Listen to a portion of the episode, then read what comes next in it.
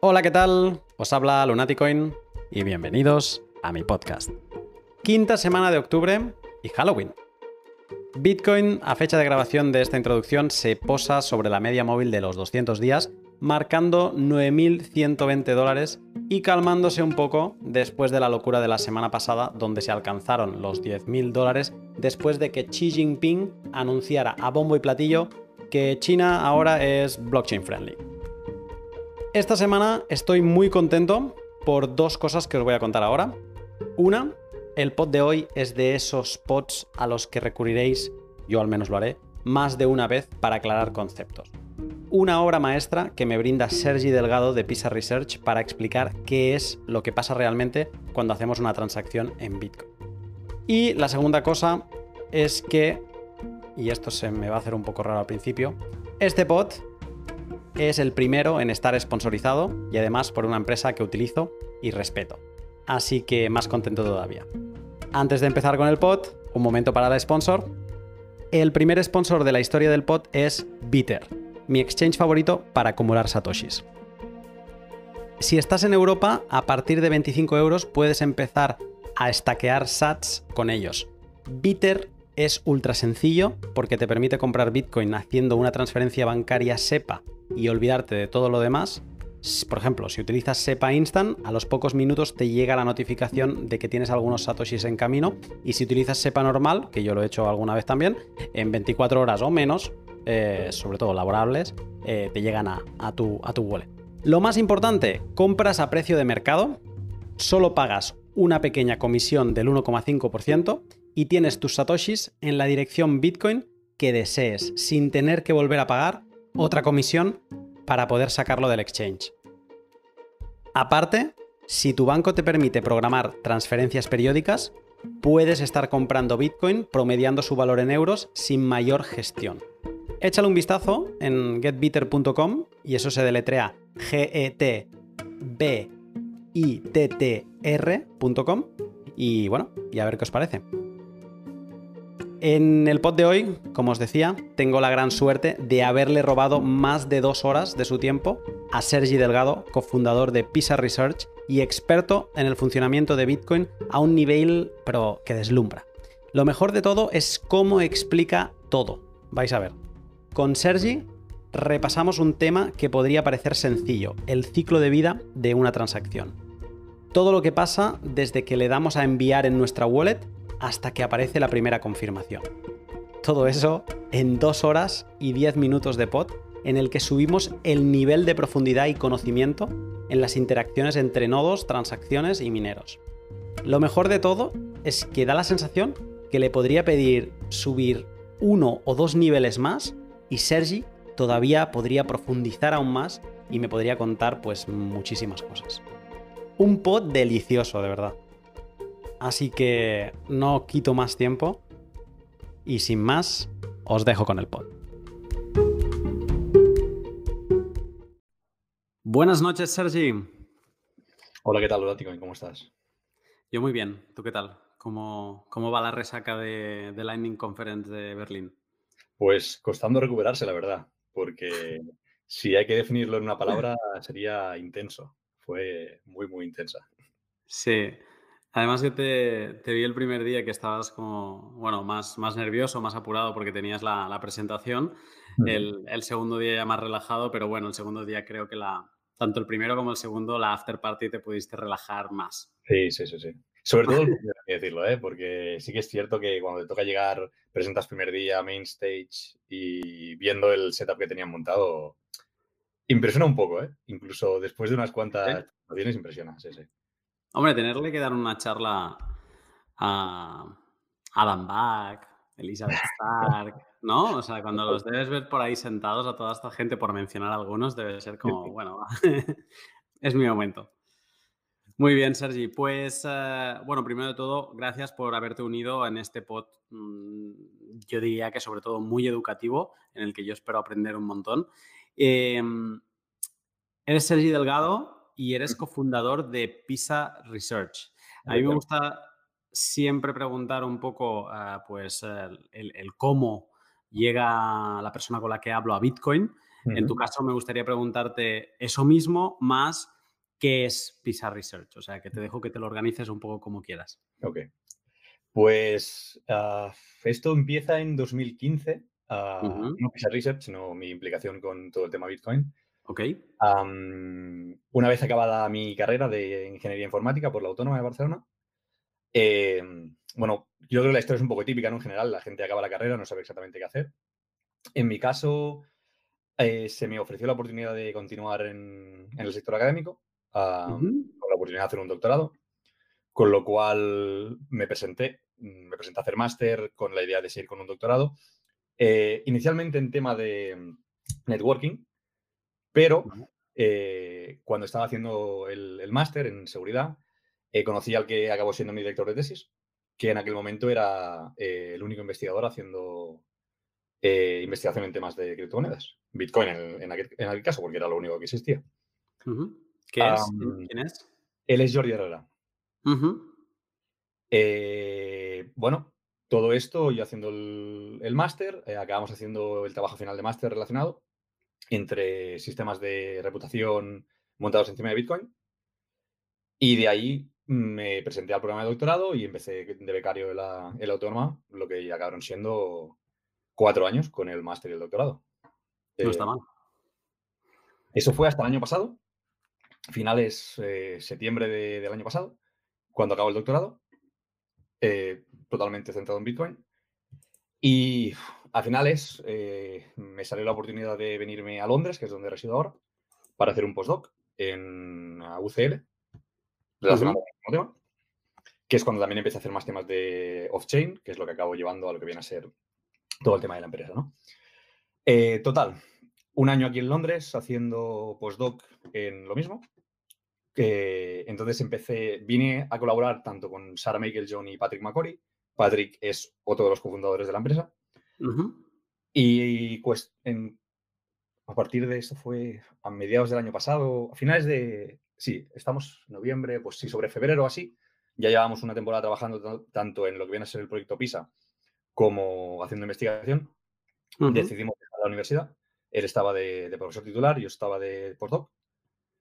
Y conjunto a un tercero, que era nuestro desarrollador principal en Ethereum, em, decidimos montar la empresa, dejar la universidad y montar la empresa. Ok. Y eso nos trae ahora, realmente. Eh, hace cuatro meses que estamos en esto full time. ¿Y qué es PISA Research? Exacto. ¿Qué es PISA Research? Bien. Pues PISA Research es nuestra idea o nuestra propuesta para trabajar en todo lo que es protocolo de capa 2 en Watchtowers, que para explicarlo de forma rápida vendría a ser como un, seguro para off-chain. Off-chain o, capa 2 tiene una principal, un principal problema en... Lightning. Lightning, En caso de Bitcoin sería Lightning.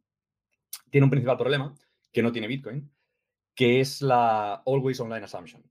O sea, que no puedes estar offline, básicamente. Eh, normalmente la gente acostumbra, a tener la idea esta, o en, la comunidad está la, idea esta de not your keys, not your coins, ¿no? Ah, lo que implica que si no tienes las claves em, correctas, no puedes gastar tus, tus bitcoins. El problema con capa 2 es que esta asunción está un poco más difusa. Y si no estás siempre online, eh, te pueden acabar timando, digamos. Vale. PISA es un protocolo de Watchtowers que lo que viene a hacer es estar allí cuando tú no estás. Eh, como la idea de todo este protocolo sería mm, irnos un poco más de lo que viene a ser eh, PC o laptop a, utilizar móvil, la gran mayoría del, usuario final acabará teniendo lo que es su wallet en un móvil y accederá a él cuando tenga que pagar. Esa, esa aplicación no va a estar siempre conectada como un nodo de la red. Lo que implica que en el momento en el que él no está conectado, si el otro usuario lo está, podríamos llegar a, acabar en un caso en el que, eh, digamos que podría acabar perdiendo dinero. Pongámoslo. Sí, no, no. Eh, quien nos escucha y haya escuchado el pod, el L35, eh, la última pregunta que le hice a Carlos Roldán de Satoshi's Games fue básicamente esto, ¿no? El qué pasa si, si alguien intenta cerrar un canal con un balance anterior al actual eh, entonces, si tu nodo no está activo, pues básicamente te puede estafar y, se puede ir de rositas si tú no te enteras, si no hay nadie que vigile por ti. Y él ya comentó, lo dejamos para otro pod, que eso se soluciona con las atalayas o watchtowers, que es esto mismo que, estás contando tú ahora. ¿Vale? Y entonces, o sea, eso es, eso es a lo que os dedicáis en, en PISA Research, pero solo déjame puntualizar que me, hace gracia cómo has explicado cómo entraste en, el mundo Bitcoin, porque ha sido como, como una cosa te llevó a la otra y pues sí, bueno, pues nada, pues eh, acabé en Bitcoin y, quiero decir que te llegó eh, de forma académica, casi como lo has explicado. Totalmente. Hay que decir que este, el tema de Bitcoin actualmente cuando se ve con, digamos, con el bagaje de ahora, ¿no? parece que todo haya sido como muy, uy, sí, esto siempre ha sido muy bien y todo el mundo se lo ha querido y demás, ¿no? Pero en 2015, cuando empecé yo, el tema académico, que ahora está muy, muy en auge, era bastante escéptico ah, en el tema Bitcoin. Entonces, ah, bueno, si miras las publicaciones académicas sobre el tema, no solamente Bitcoin, pero criptocurrencies en general, los primeros años fueron bastante secos. Eh, había mm. gente que, estaba interesada, pero era un tema que tampoco se sabía, no se tenía muy claro que académicamente fuera a ser interesante. La gente lo tenía como muy bueno, sí. Mm. el problema de esto a nivel académico es que, han habido otras propuestas que no han mm. acabado de nada, ¿no? Como puede ser em, oh, bien, Bitgold o eh, eCash o... Los anteriores a Bitcoin. Efectivamente, estamos hablando de los 90, cuando todo quería ser descentralizado, pero no acabó de funcionar. Entonces la gente era bastante escéptica eh, en la parte académica. Con lo cual, intentar hacer un doctorado en esto, mm, bueno, tenías que encontrar a alguien que realmente se lo creyera como director. Que ahí yo tuve toda la suerte de conocer a Jordi. Qué bueno, qué bueno. Bueno, pues desde esta parte más académica vamos a hacer un pod muy educativo. Eh, vamos a ver en, qué tiempo lo dejamos porque, porque esto vete a saber. Em, has elegido un tema que es, yo diría que si no el más completo de los más completos, ¿eh? porque nos lleva a hablar desde eh, transacciones de generación, propagación, minado, mm, mm. Eh, como todo. Pero bueno. A ver, quien nos escucha está acostumbrado a pods largos y ellos lo van escuchando por trozos. vamos a ver dónde, dónde, nos quedamos. Pero bueno, el, el tema de hoy es el ciclo de vida de una transacción. Me voy a explicar.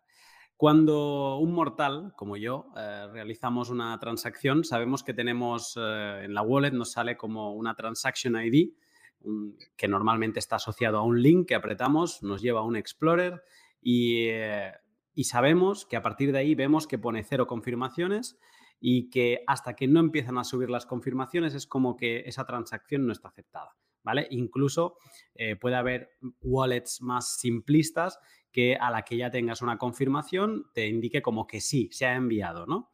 Y en este punto, eh, cualquier mortal da por bueno que una transacción ya se ha hecho y se olvida. Sí, sí, yo ya la he enviado y hasta aquí bien. El pod de hoy, yo quiero contigo ir paso a paso. ¿Qué pasa mm, detrás de, las cortinas de Bitcoin? ¿Qué pasa realmente para que una transacción se, se complete? ¿no?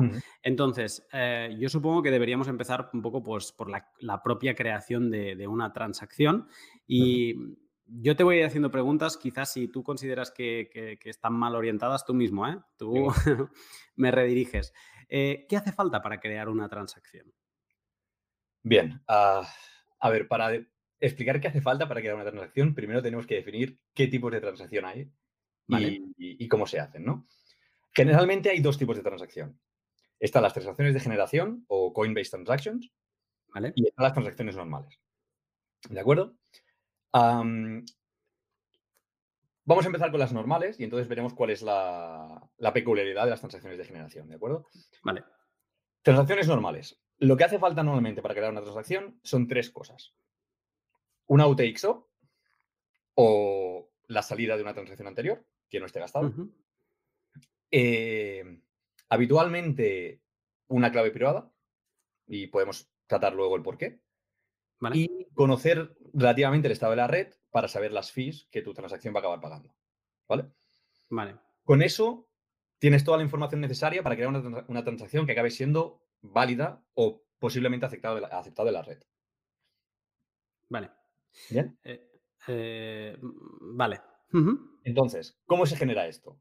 Tú lo que vienes a hacer para crear tu transacción es coges tu UTXO, que UTXO es, eh, viene de Unspent Transaction Output, que lo que viene a ser es una un, output no gastado de una transacción anterior que tú estás eh, como... Mm, estás haciendo claim de que es tuyo.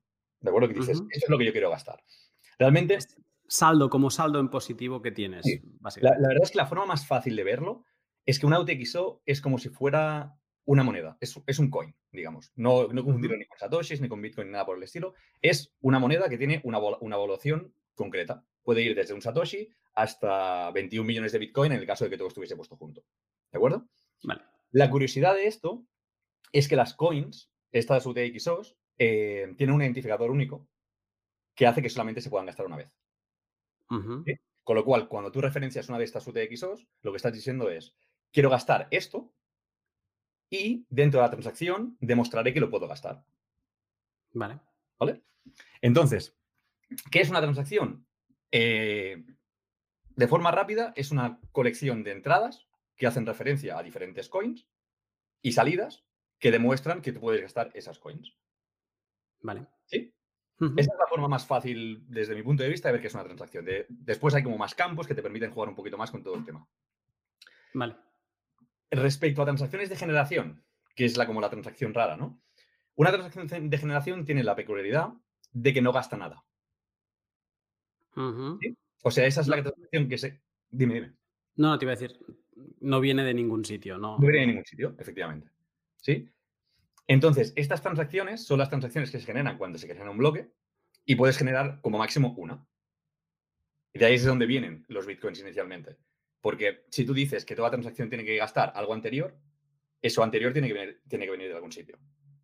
Vale. Bien. Con lo cual, la, gracia está en que si tienes una transacción de generación, digamos que creas dinero mm, de la nada, ¿no? Es la forma de, inyectar dinero dentro del, ecosistema. Mientras que cuando creas una transacción eh, normal, lo que haces es gastar anteriores. Todas las anteriores acaban viniendo antes o después de una transacción de generación. ¿Mm? Vale, entendido dos tipos de transacciones, las de generación, que, entiendo que llegaremos después, donde aparecen estas eh, mm, transacciones de generación. Eh, yo creo que ahora nos centramos en, el otro tipo, que es en el, movimiento mm, de, o sea, que tienen un origen anterior, que vienen de, un UTXO, de, un, saldo anterior, digamos, eh, de una moneda anterior. perfecto. Entonces, tenemos un UTXO, nosotros tenemos una, clave privada que podemos demostrar que somos los propietarios de, ese UTXO y queremos enviar una transacción. Una, una transacción en sí mismo eh, se, compone de alguna manera, ¿no? O sea, no deja de ser texto esto. Efectivamente, efectivamente. Lo que haces cuando creas una transacción, eh, la transacción tiene una, una estructura fija que básicamente lo que dice es, las entradas van aquí, o sea, las referencias a las, a las UTXOs van en una, en una zona, las salidas, que es a dónde lo quieres enviar, van en otro sitio, y al fin y al cabo lo que haces es acabas firmándolo todo. En el caso en el que realmente lo estás demostrando con una firma digital, que es lo más habitual, lo que haces es acabar firmándolo todo. La estructura en general, eh, si quieres, te la puedo explicar un poco. Al fin y al cabo es, eh, una transacción tiene un número de versión que empezó siendo uno, actualmente es dos desde Segwit pero es simplemente un, identificador que te dice cuál va a ser la estructura. Luego viene un seguido de inputs y outputs. Digamos, vienen una colección de inputs que está numerada. O sea, digamos, tienes un valor que te dice, hay tres inputs, por decir algo, ¿no? Entonces, pues vienen tres inputs. tres inputs, para explicarlo un momento, es voy a gastar de tres monedas distintas. Efectivamente. Que, yo las poseo. Efectivamente. ¿Vale? Y luego tendrías, eh, digamos, dos o tres, tres, cuatro, los outputs que quisieras que eso lo que vendría a decir es, voy a enviar dinero a 3, 4, 5 sitios diferentes. Vale, perfecto.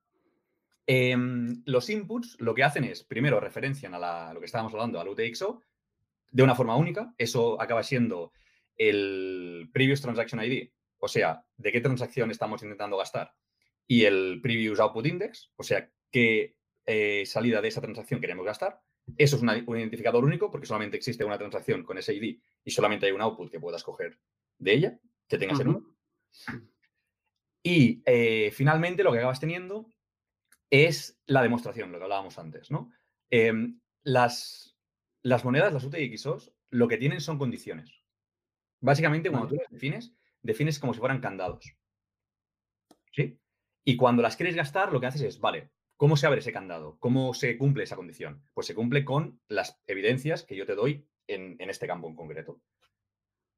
Y esas evidencias es la, private key. Bueno, la evidencia, eh, la private key nunca se da. La private key es una cosa que la tienes tú y únicamente tú. Lo que se hace con la private key eh, habitualmente es una firma digital. ¿Vale? Esa firma digital solamente se puede generar si tienes la private key, por eso nunca se debe, se debe eh, revelar a nadie. Y lo que tú haces es creas una firma que se puede verificar con la public key. Que, digamos, son dos caras de la misma moneda, una private key y una public key.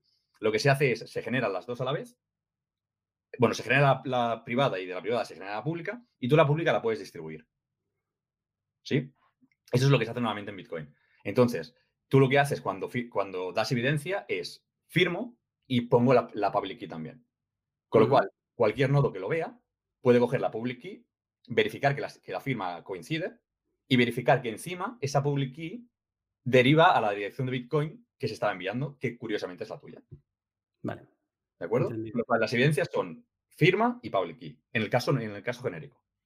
Vale, perfecto. Eh, teniendo esto, ahora mismo, eh, esto no deja de ser texto. ¿Vale? Lo hemos puesto en un orden que tú nos acabas de explicar, pero esto es texto, ¿no? Podríamos, veríamos un documento de texto en, un ordenador. Esto viene, sí, realmente lo que se acaba haciendo con esto se serializa en eh, hexadecimal, o sea, al fin y al cabo es una colección de unos de unos hasta es, o sea, de 1 a 9, de 0 a 9, perdón, y de, y de AE, y es una colección de, valores, que es lo que, se, va enviando. O sea, eso es la, serialización de la transacción. Eso es lo que los nodos ven al final. Vale, perfecto. Entonces, una vez, eh, digamos que imagina, eh, incluso esto yo entiendo que se podría hacer hasta manualmente, la composición y convertirlo a, hexadecimal también. Perfecto. Una vez compuesto, ¿qué pasa? ¿Cuál es el siguiente paso? O sea, hemos compuesto la transacción, la tenemos hecha, tenemos el documento ¿Es aquí donde entran en, juego los nodos? Sí, me ha faltado una cosa por decirte, eh, realmente, porque he hablado de los inputs, pero también es importante hablar de los outputs. O sea, la parte del output, cuando tú creas la transacción, eh, la parte de las salidas es cuando especificas las nuevas condiciones. ¿De acuerdo? O sea, tú en el input has, eh, demostrado condiciones de outputs anteriores y en los outputs nuevos especificas cuáles son las nuevas condiciones que se tienen que cumplir para la siguiente transacción. Al final cabo es como si fuera una cascada. Ok. ¿De acuerdo? Entonces, una vez que eso está hecho, que ya está todo especificado para que solamente lo pueda gastar quien lo tenga que gastar en un futuro, es cuando puedes coger y cuando el nodo entraría en juego. ¿Sí? Vale. Entonces, ¿qué, ¿qué, hace un nodo? ¿Cómo, cómo, cuál es el primer, la primera relación con este texto? Porque, como hemos dicho, lo puedes hacer tú a mano y tú podrías introducir, ¿no? Que a veces nos pensamos que esto lo tiene que hacer una wallet sí o sí. No, no tiene por qué, ¿no? ¿Cuál sería en este caso extremo de haber hecho esta transacción, calculada, haberla calculado a mano, eh, ¿cuál es la, primera relación que el nodo tiene con esta, con esta transacción? Bien, lo que se hace, eh, tú digamos que le darías esta transacción a tu nodo e intentarías que el nodo la propagase. Vale. Eh, por cierto, cuando hablo de nodos, en este, en este caso, nodos hay de muchos tipos, hay diferentes implementaciones y cada implementación tiene sus curiosidades. En mi caso, yo me voy a, mm, a centrar en lo que es Bitcoin Core, que es, la, es el estándar de facto. No hay, realmente no existe un estándar, pero es el nodo más utilizado. Con lo cual, diferentes implementaciones pueden tener cosas ligeramente diferentes. Cuando lleguemos a la parte de estandaridad de transacciones ya lo veremos. Pero básicamente tú lo que haces es le das esta transacción a tu nodo, tu nodo la verifica, o sea, verifica que todo lo que tú has hecho es correcto, en el caso de no serlo, te, devolvería un error diciéndote mm, no acepto la transacción por X motivos. ¿Sí? Eh, aquí puede entrar que el formato de la transacción es incorrecto. Si lo has hecho a mano, te puedes saber que he ganado algo. Vale. Pero también, también hay cosas mucho más eh, concretas, como puede ser que estés intentando gastar monedas que no son tuyas, porque no lo puedes probar, que estés intentando gastar monedas inexistentes, que estés rompiendo alguna regla de consenso, que también podemos hablar de ello más adelante. Vale. O que tu transacción no sea estándar, que de nuevo lo hablamos cuando hablamos, hablemos de propagación. Eso es tu propio nodo, ¿eh? Eso es tu propio nodo. Sí, sí. O sea, ya tu propio nodo es, tu primer, es el primer guardián de la, de la red Bitcoin. Sí. La, cosa es que cada nodo debería hacer lo mismo. O sea, tu nodo es un nodo más. Con lo cual, los checks que va a hacer para ti son los checks que va a hacer para el resto. Vale. Eso es, eso es lo que se debería hacer en principio. ¿Sí? No significa que cada implementación haga lo mismo, pero es lo que se debería hacer. Porque si tu nodo sabe ya de entrada que tu, que tu transacción no es correcta, no debería intentar enviarla fuera. Pero hay nodos, por lo que estás diciendo, hay otras implementaciones que mm, esto se lo pueden saltar. Efectivamente, estas son cosas que, de nuevo, o sea, mm, tú no estás, a, ti nadie te, prohíbe enviar cosas a la red. El problema está en que si envías cosas que no debes, pues los, nodos eh, actuarán contigo de una forma o de otra. ¿no? Puedes acabar baneado de la red, mm, entre otras cosas. Perfecto. Vale, entonces pongamos el caso, bueno, si no te acepta tu nodo tu transacción, pues ahí se queda, ¿no? Es como que ya está. Una vez tu nodo verifica todas esas partes, es correcta, no rompe ninguna regla del consenso, no estás gastando nada que no sea tuyo. ¿Cuál es el siguiente paso? ¿Es la propagación?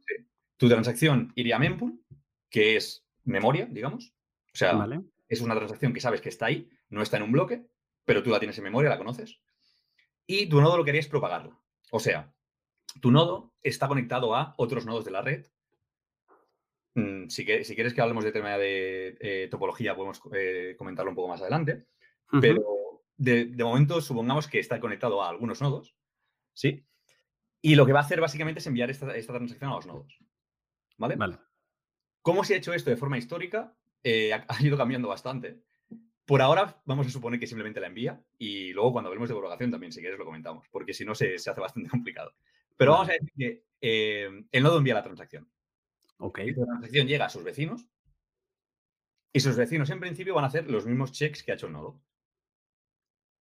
O sea, lo mismo que tú has dicho antes, revisar que sean tuyas las monedas, que lo que dices es correcto, básicamente, y que no rompes ninguna regla de consenso. Efectivamente.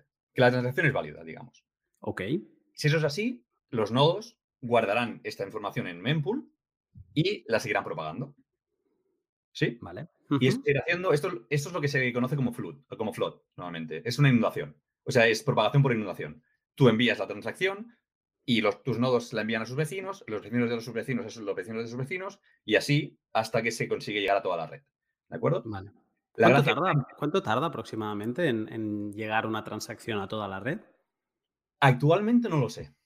Y es por uno de los motivos que te quiero comentar luego. Eh, históricamente eran unos 10 segundos, pero actualmente hay mecanismos que hacen que sea diferente por temas de privacidad. Vale. Em, interesante esto que dices. Siempre había pensado que tardaba más y que por eso era, sobre todo cuando se, llegó al discurso de los big blockers, eh, con el fork de Bitcoin Cash y luego uh, Satoshi's Vision, que venían a decir, es que Bitcoin necesita los, bloques de, un mega y de y también eh, los 10 minutos, aunque claro, ahora estoy hablando de bloques y no de transacciones y quizás son, son cosas distintas, pero no sé, pensaba como incluso las transacciones que, era, más, eh, que, era más lento, 10 segundos es, relativamente rápido. Bueno, ya como te digo, ahora es un poquito más, un poquito más lento, pero estamos hablando de, del orden de menos de un minuto. el problema está en que, claro, esas transacciones no están confirmadas todavía. Con lo cual, nada te asegura que esa transacción va a acabar en un bloque. Vale. Y si no acaba en un bloque, siempre, puede ir fuera. Vale, pues entonces, eh, siguiendo con, el, proceso este de recepción de los nodos, mm, ¿hay tipos de, transacciones? O sea, ¿pueden pasar a la hora de recibir una transacción? en los nodos Mm, solo categorizan a las transacciones como válidas o no válidas? No. Eh, realmente yo categorizaría las transacciones en cuatro tipos diferentes. Tendrías válidas inválidas por consenso. ¿Sí? Vale. Luego tendrías no estándar. Ok. Que son válidas, pero se tratan de forma diferente. Y huérfanas. Que estas directamente, estas también son diferentes y las podemos comentar ahora también. Vale, válidas o inválidas por consenso es que mm, si cumplen las reglas de consenso o no las cumplen. Efectivamente, eso es lo más básico del mundo. O sea, eso es simplemente lo que Bitcoin intenta, eh, cumplir siempre. Sería, las firmas no son correctas, estás gastando monedas que no son tuyas, eh, gastas monedas de la nada, mm, el formato es incorrecto, cualquier cosa de estas sería consenso. Vale, es como lo más sencillo, lo más básico, lo más eh, entendible, ¿no? Y a partir de ahí tenemos las no estándar, que me ha parecido curioso que decías son válidas pero con un formato no estándar. Sí. Y luego las huérfanas. ¿Qué, qué, qué, qué son estas, este, estos dos tipos? A ver, las no estándar son transacciones que, aun siendo correctas, no van a ser propagadas. ¿Vale? Y esa es una cosa que hace enforcement el core única y exclusivamente o sea, es una cosa que es de implementación, digamos, ¿vale? Vale. Con lo cual, tu, tu implementación siguiendo el protocolo Bitcoin podría no hacer enforcement de esto y decir, yo las transacciones no estándar o, mis reglas de estandaridad son diferentes a las tuyas. ¿Vale? Y esto está fuera del consenso. ¿eh? Eso está fuera del consenso. Son reglas de implementación. Sí. Eso simplemente está ahí para que las transacciones que se propagan en la red sean. ¿Cuál sería la palabra? Eh, Déjame intentar buscar la palabra porque es, complicado. O sea, sean transacciones como que valgan la pena, digámoslo de alguna forma. ¿Vale? Que, sean, que merezca la pena incluirlas en la blockchain. ¿Qué te puede pasar? Supongamos que tú quieres crear una transacción que paga pocas fees. ¿Sí? Esta transacción será no estándar. No estándar por dos motivos. Primero, porque si tú tienes tu mempool, que la tienes llena de transacciones, y de repente te llega una transacción nueva que va a entrar, que debería entrar en mempool, pero te va a vaciar una transacción que ya existe, porque eso al fin y al cabo tiene, tiene una capacidad. Vale. Esa transacción está por debajo de las reglas, de tus reglas de aceptación en mempool. Es decir, tú tienes una cantidad de transacciones que digamos que están dentro de lo que se tiene que pagar y de repente te llega una que dice, no, pues yo no pago fees, por ejemplo. Claro, esa transacción que no paga fees te puede echar de mempool una transacción que está pagando las fees que se deberían pagar. ¿Pero eso estamos hablando de una transacción que pague menos de, un SAT por byte? No, eso depende, es, un tema dinámico. En función de cómo sean las transacciones que tienes en mempool, las reglas de aceptación de mempool serán más altas o más bajas. Vale, si te caben, por reducir al absurdo, 10 transacciones en mempool, te llega la 11 y la 11 está en unos baremos de fee por debajo de la más baja que ya tenías. Efectivamente. La almacenas ¿O no? ¿La almacenas o la descartas? La descartarías directamente. Es más, tienes unos límites absolutos y si está por debajo de tu límite absoluto, que por defecto es un Satoshi por, byte, eh, directamente no aceptarías, independientemente de si tienes la mempool llena o no. ¿Pero porque estaría en las inválidas por consenso? No, inválidas por, estandarización, o sea, por estándar. ¿vale?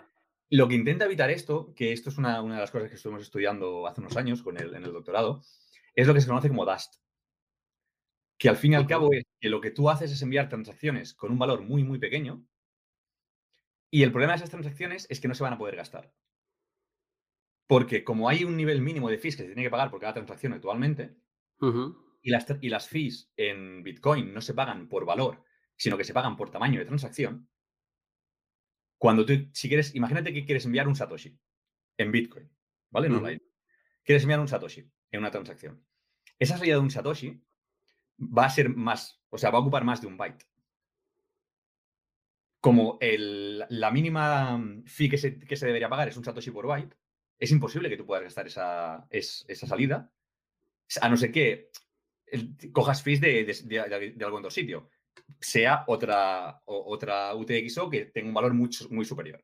Entiendo que en la salida sí que lo vas a poder hacer porque seguramente viene de un UTXO que tiene más de un Satoshi, pero una vez se consolide, eh, ya no lo vas a poder mover porque en teoría esa misma UTXO tiene que pagarse sus fees para un siguiente movimiento y en este caso pues no habría de dónde rascar. Exacto. Podrías ponerla conjuntamente con otras que pagasen por ella, pero a ti no te va a salir a cuenta porque vas a intentar consolidar un Satoshi. No, no, no, tiene, no tiene ningún tipo de sentido. Entonces, para evitar que se cree esto, que lo que, lo que acaba haciendo es que la memoria de todos los nodos, la memoria en disco de todos los nodos, suba, hmm. se, tienen, reglas de, estandaridad. Vale. Entre otras cosas. Es importante hacer un apunte ahora que ya que hemos hecho el esfuerzo, sobre todo tú, de explicar qué es, cómo se construye una transacción, o sea, ahora hago un paso hacia atrás, que mucha gente no acaba de entender por qué las fees no son siempre fijas, ¿no? Ostras, si yo pongo un byte y hago una transacción, ¿por qué unas veces pago tantos satoshi, hay un sat por byte, ¿no? Pero unas veces pago tanto y otras veces pago otras. Lo mm. que hemos explicado que se podía componer la transacción a mano, que es texto, Tú lo que estás pagando es por cada carácter de texto, para explicarlo, ¿no? Por cada byte que estás consumiendo de ese texto.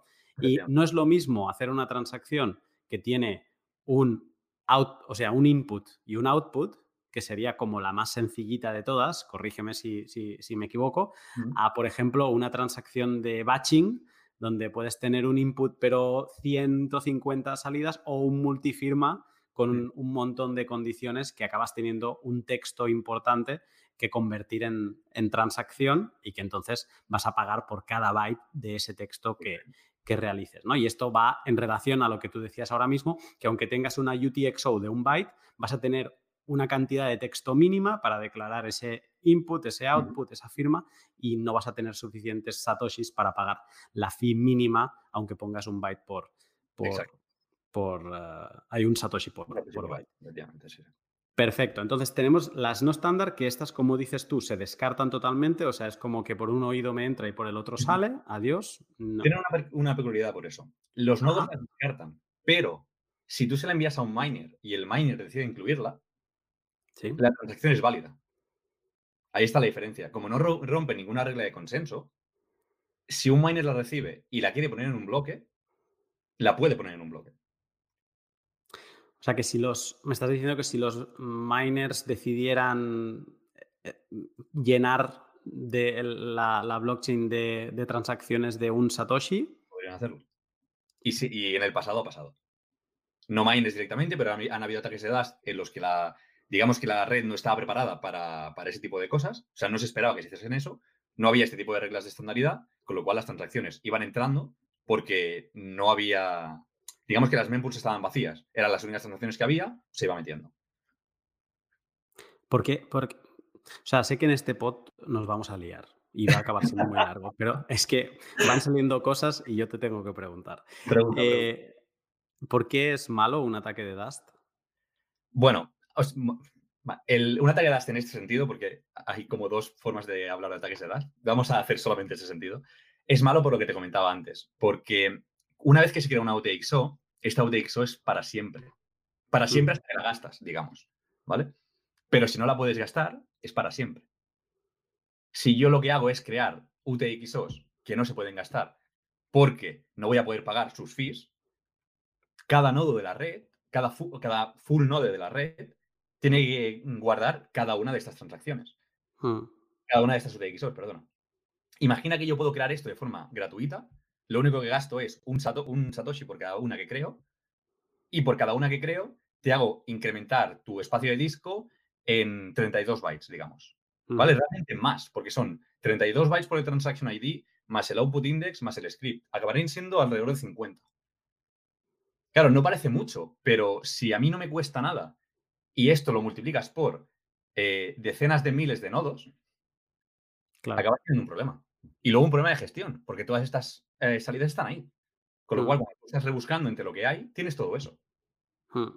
Sí, sí, que hablamos mucho del, millón de satoshis que hay, del millón de bitcoins que tiene Satoshi, ¿no? Eh, en teoría bloqueados, perdidos, mm, lo que sea.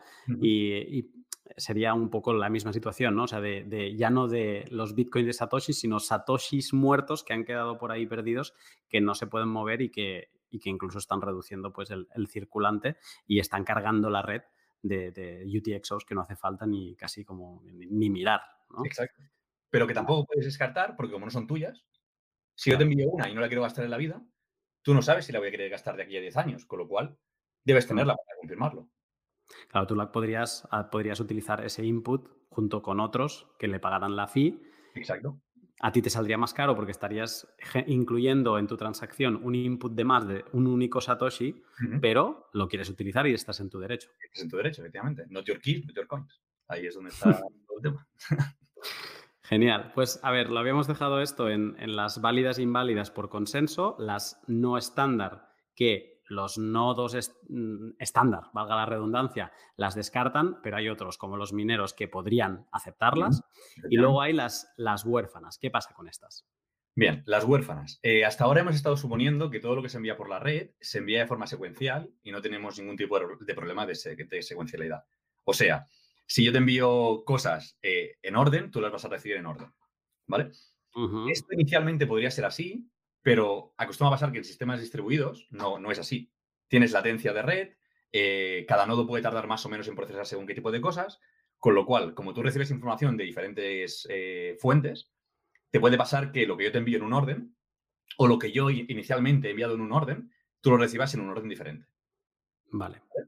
Eso es que yo muevo un Bitcoin a una dirección eh, y luego lo vuelvo a mover y a ti te llega la primera y la tercera transacción, pero no te llega la segunda? Por ejemplo. ¿Vale? A donde yo quería ir es, imagínate eso, que tienes una, cadena de transacciones que cada una gasta de los outputs del anterior, ¿vale? Y yo envío tres o cuatro y a ti en vez de, llegarte 1, 2, 3, 4, pues como decías tú, te llega 1 y 3 y a lo mejor luego te llega 4 y 2. ¿Sí? Vale. Si este es el caso, 1, bien, porque venía gastando de cosas que tú ya tenías. 2 no la tienes y te ha llegado 3. ¿Cuál es el problema cuando te llega 3? 3 está gastando de algo que tú no conoces. ¿Sí? No lo puedes dar por válido. Y no lo puedes dar por válido porque lo tienes que validar. Como no lo puedes dar por válido, eh, no lo guardas en mempool, porque lo que va a mempool se propaga. Vale. En vez de guardarlo en mempool, esas transacciones se acostumbran, se acostumbran a llamar huérfanas y van a la orphan pool o son las orphan transactions. ¿Vale? Vale. La idea es, yo lo que hago es me guardo esto para que si luego me llega la información que no sé, no tengo que volver a preguntar. Yo ya lo tengo. Simplemente lo recupero de la, de la orphan pool y lo pongo en mempool. Y sigo propagando. Vale. O sea, el nodo ve que la estructura es, válida. Lo único que le, tiene una firma de una clave privada, todo encaja, pero le falta el origen. Está como. Le falta. No sabe, quiénes son los padres. efectivamente, sí. O sea, lo, que va pasando es, yo te digo, yo tengo la prueba de que estoy gastando esto, te estoy mm. dando la prueba, pero no te estoy dando cuál es el puzzle. No te estoy dando cuál es el candado. Te digo, esto verifica que puedo gastar, pero es que puedes gastar el qué, yo no sé qué es lo que quieres gastar. Ya. Con lo cual no puedo validarlo. Y esto se almacena, esto sí que no se descarta, se almacena en un, en un pool, pero que se llama pool de huérfanos. Exacto. Sí, realmente el nombre en la implementación es eh, Map Orphan Pool, no, por, perdón, Map Orphan Transactions, pero la forma de llamarla así, por tener una forma estándar de conocerlo cuando hay mempool, orphan pool es como lo más, Decías que no la ponen en la mempool para que no se propague, o sea que entiendo que esta, la característica principal de, esta orphan pool es que lo guardo pero no lo propago. Efectivamente, efectivamente. Y la, segunda característica que tiene es que es bastante más pequeña. O sea, mempool estaríamos hablando de unos 300 megas de por defecto eh, Orphan Pool son 100 transacciones y tiene, tiene bastantes reglas. De no, las transacciones no pueden estar encadenadas de más de tanto, no pueden ser más grandes que tanto. Tampoco vale la pena entrar en detalle, pero digamos que es bastante más pequeña. Vale. Vale, es interesante. Entonces, al momento en la que recibiera la transacción 2, en este caso, lo que haría es la transacción 2 iría como válida a, su mempool y se empezaría a propagar y haría, estaría haciendo como checks constantes de lo que tiene en Orphan Pool y diría, ah, pues mira, yo ya tengo la que le sigue, ¿no? Entonces la pasaría a mempool y propagaría casi como quien dice a la vez la 2 y la 3. Exacto, exacto. Luego iremos a los detalles de, cómo va propagación, pero por el momento sí, sería así. Vale. Eh, con esta propagación que hablabas antes de menos de un minuto, para que las transacciones lleguen a, todos los, a todas las esquinas de la red Bitcoin, eh, cada mempool de, cada nodo, porque esto lo he escuchado a veces, ¿no? Que yo he colgado algún tweet y eh, de, pues por ejemplo, ahora me viene a la cabeza, hay, un, hay una cuenta de Twitter que se llama Bitcoin Core uh, Fee, donde te dicen en, qué momento está la mempool. Cada 10 minutos se actualiza, ¿no? Y te dice, pues, cuántos satoshis por byte deberías pagar.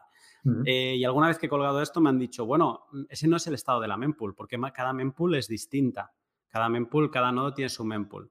Y entonces yo te quería preguntar, ¿en qué porcentaje se parecen las mempools de, de los nodos? A ver, las mempools deberían ser prácticamente idénticas en todo momento, excepto los tiempos de propagación. O sea, digamos que pongamos que 90% deberían ser iguales. La diferencia es lo que se está propagando en ese momento. Pero la red debería estar totalmente conectada, porque si no, no te, no, te llega la información. Sí que es cierto que hay cosas que puede ser que no, no se te lleguen a propagar.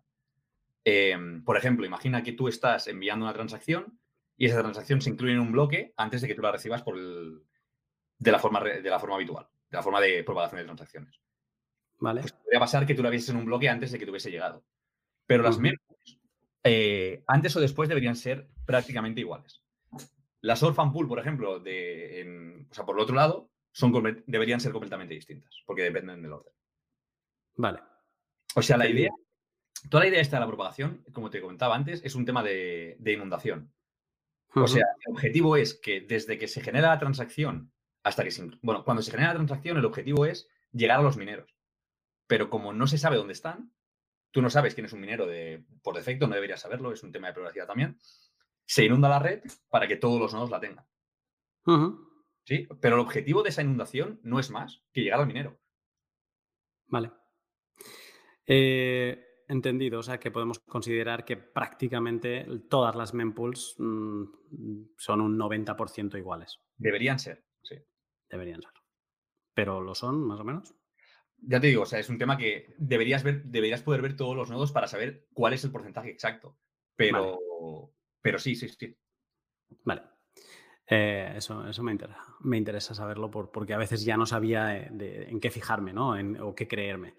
Eh, También es cierto que puedes configurar tu mempool de forma distinta al resto. O sea, las, cuál es la mínima fee que tú aceptas, cuál es la, medida de tu mempool y, y, demás, lo puedes configurar. Pero si te sales mucho de, de lo que el resto tiene, tú pues serás capaz de aceptar muchas cosas, pero cuando las quieres distribuir no las puedes distribuir. Porque las mempools del resto sean diferentes. Con lo cual, si te mueves en números estándar, deberían ser similares, muy similares. Esto lo puedes modificar en tu nodo y no rompes ningún tipo de consenso. O sea, tú puedes modificarlo y ajustarlo a tu. Exacto. Vale. ¿Qué pasa cuando hay nodos bajo Tor y otros mm, que son públicos? ¿no? Entiendo que hay como, al menos que se escuche ahí esta diferenciación. Hay, hay, privada, hay, hay transacciones entonces privadas y públicas, hay, hay no, mempools distintas, hay o, simplemente es cómo se canalizan, hay como dos redes paralelas y en algunos puntos se, unifican? Básicamente es detrás de que estás. O sea, al estar en Tor lo único que tienes es que tus vecinos no saben cuál es tu IP, con lo cual no saben eh, qué nodo realmente se está conectando ahí. Pero la distinción realmente entre nodos públicos y privados es distinta. El nodo público es el nodo que es accesible desde cualquier punto. O sea, por ejemplo, digamos que yo tengo un nodo en mi casa. ¿De acuerdo? Y yo tengo una IP dinámica en vez de una IP estática. Eh, y mi conexión está a través de mi router que hace NAT porque no tengo IP estática, porque no tengo IP estática para dejarme salir al exterior. Esto es lo que acaba pasando, este tipo de configuración, tanto esto como, configuraciones con firewall, lo que hacen es que tú puedas conectarte a los, o sea, tú puedas establecer conexiones con nodos, pero los nodos no pueden establecer conexiones contigo. ¿Vale? Es un tipo de protección. Sí, pero es un, tema, es un tipo de protección de, de cómo está configurada tu red, tu red local. O sea, no tiene nada que ver con, Bitcoin. En Bitcoin los nodos deberían ser todos eh, públicos, digamos. Reachable, o sea, realmente se dice. O sea, la distinción suele, ser eh, accesibles o no accesibles. Vale. entonces, ¿qué es lo que pasa? Cuando tienes una conexión, una conexión es bidireccional. No importa quién la haya, quién la haya establecido. En, temas de flujo de información, no, no importa quién la haya establecido. ¿Sí? Con lo cual tú vas a enviar y recibir por esa conexión sin ningún tipo de problema. Pero eh, si tú quieres, si tú no te, imagínate que tú eres un nodo no accesible, si tú no te conectas a alguien, nadie se va a conectar a ti. O sea, tú vas a ser el que va, quien va a decidir a quién estás conectado. Vale. Sí. Esa es realmente la distinción que hay entre nodos públicos y privados. Pero has dicho que... De privacidad en, planes en plan de anonimato. De decir, bueno, eh, yo estoy conectado a este, pero no sé qué IP tiene, con, lo cual tampoco puedo ni geolocalizarlo ni, nada por el estilo. Vale, o sea, públicos o privados es si son alcanzables o, accesibles o no accesibles, pero una vez, aunque estés en, tengas un nodo en casa y que tengas IP, eh, IPs dinámicas, etcétera, solo que te, te, conectes con alguien de la red Bitcoin, ya formas parte de, ya eres eh, accesible, digamos. Ya puedes recibir información a través de aquel nodo. No significa que los demás se vayan a poder conectar a ti. Pero tú como mínimo, si, si asumimos que la red está totalmente conectada, o sea, que hay un camino de cualquier nodo a cualquier nodo, pasando por el resto, entonces tú deberías recibir toda la información. Vale, vale, perfecto. Y el Tor o no Tor es un tema de por dónde recibes la información o en bajo qué te escondes. Es un tema de anonimato en el sentido más tradicional de la palabra, es decir, la estás recibiendo de esta persona, pero no sabes quién es. Vale. Sabes que hay una conexión, pero no puedes saber más. Exacto. Vale, perfecto. Entonces, entiendo que da igual, mm, mientras tú estés conectado, vas a recibir esta propagación de, lo que estamos hablando. O sea, tú vas a, ver todas las transacciones cómo se mueven, tú vas a ir llenando tu mempool, vas a ir llenando también tu orphan pool y, eh, vas a formar parte de, esta red. Tú lo has comentado. Eh, la intención de la inundación es que estas transacciones lleguen al minero. Porque hasta entonces nuestra transacción va a tener cero confirmaciones eh, y vamos solo a tener una transacción que, está en la, en la mempool. Entonces, ¿cómo conseguimos que esta transacción pues acabe en un bloque?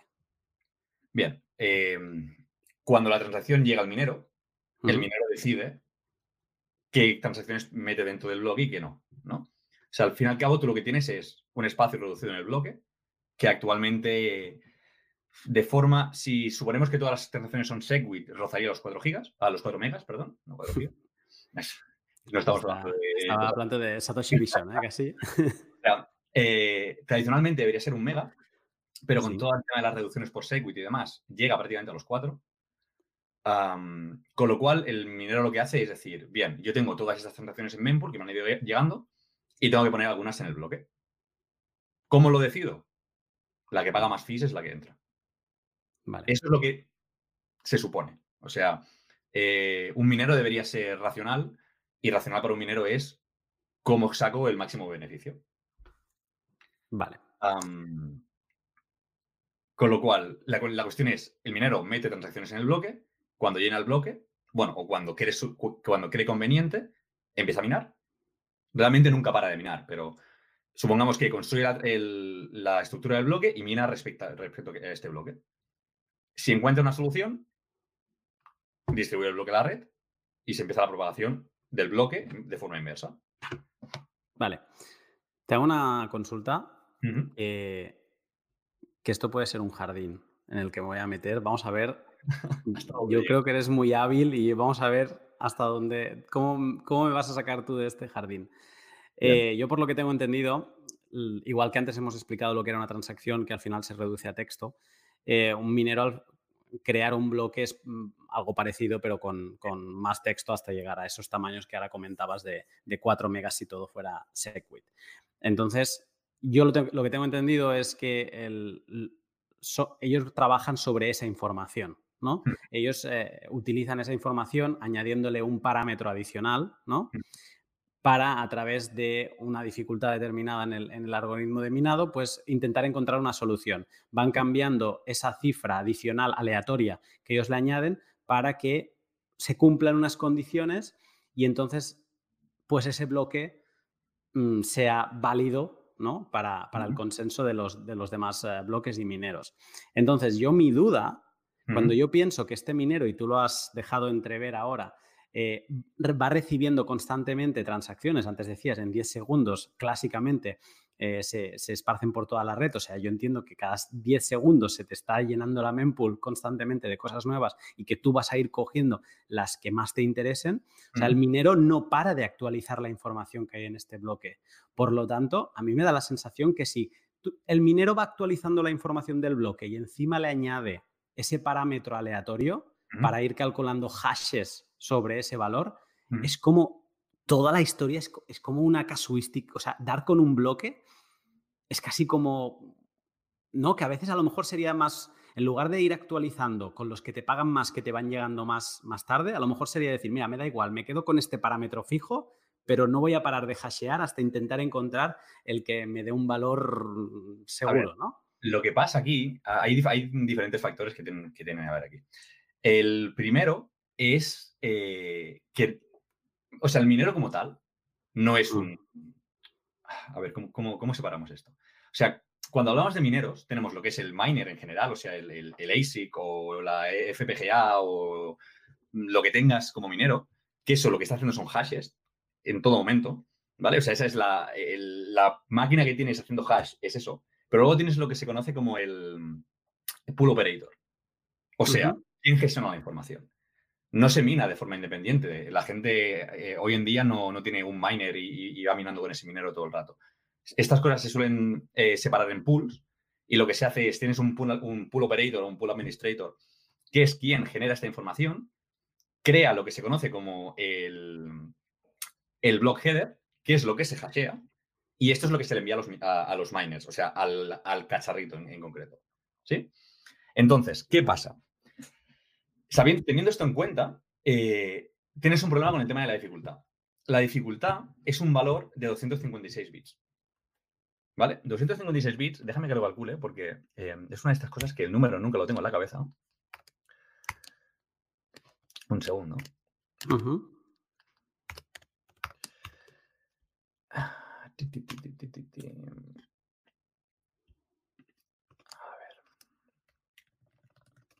Un segundo, ¿eh? Porque es que es un, número tan grande que, cuesta de tenerlo en la cabeza. O sea, estamos hablando, 256 bits eh, representa que hay más, ah, más átomos de hidrógeno en el universo explorable que...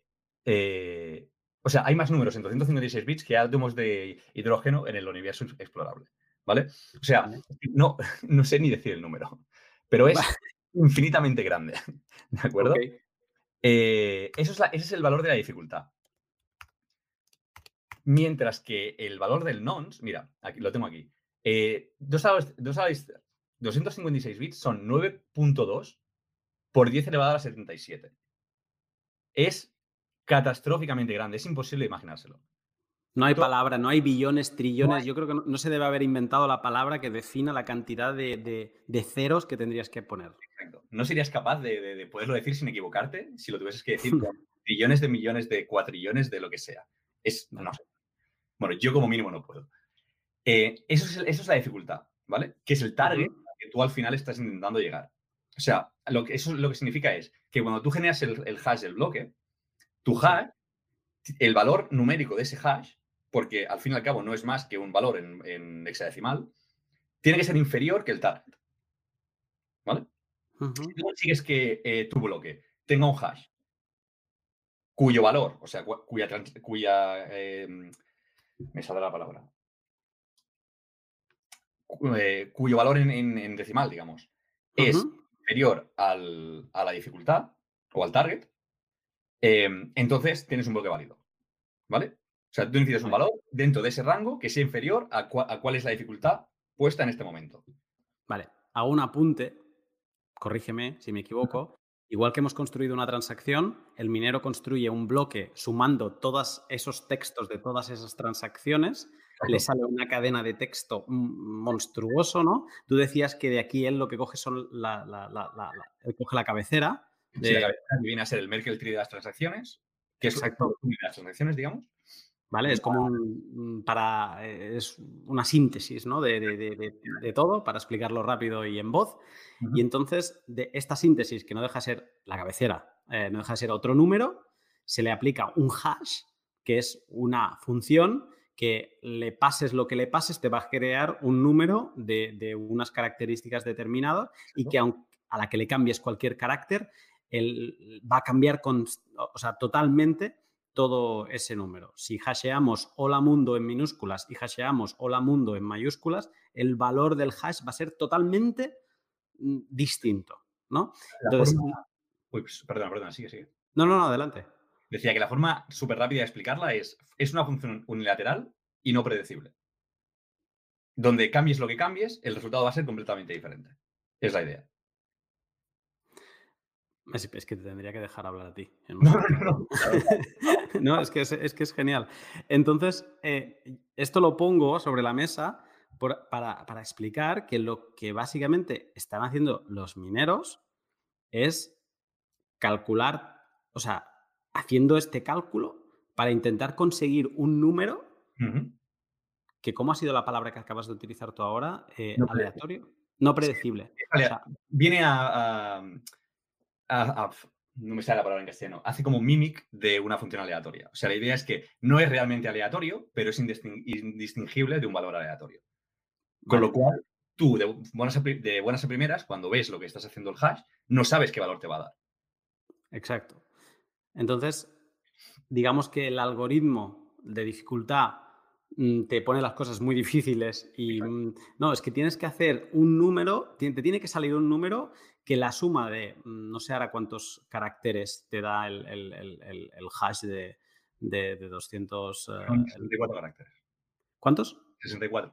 64. Pues que la suma de esos 64 caracteres te dé uno, ¿no? o entonces tú vas calculando una cosa impredecible hasta dar con la solución.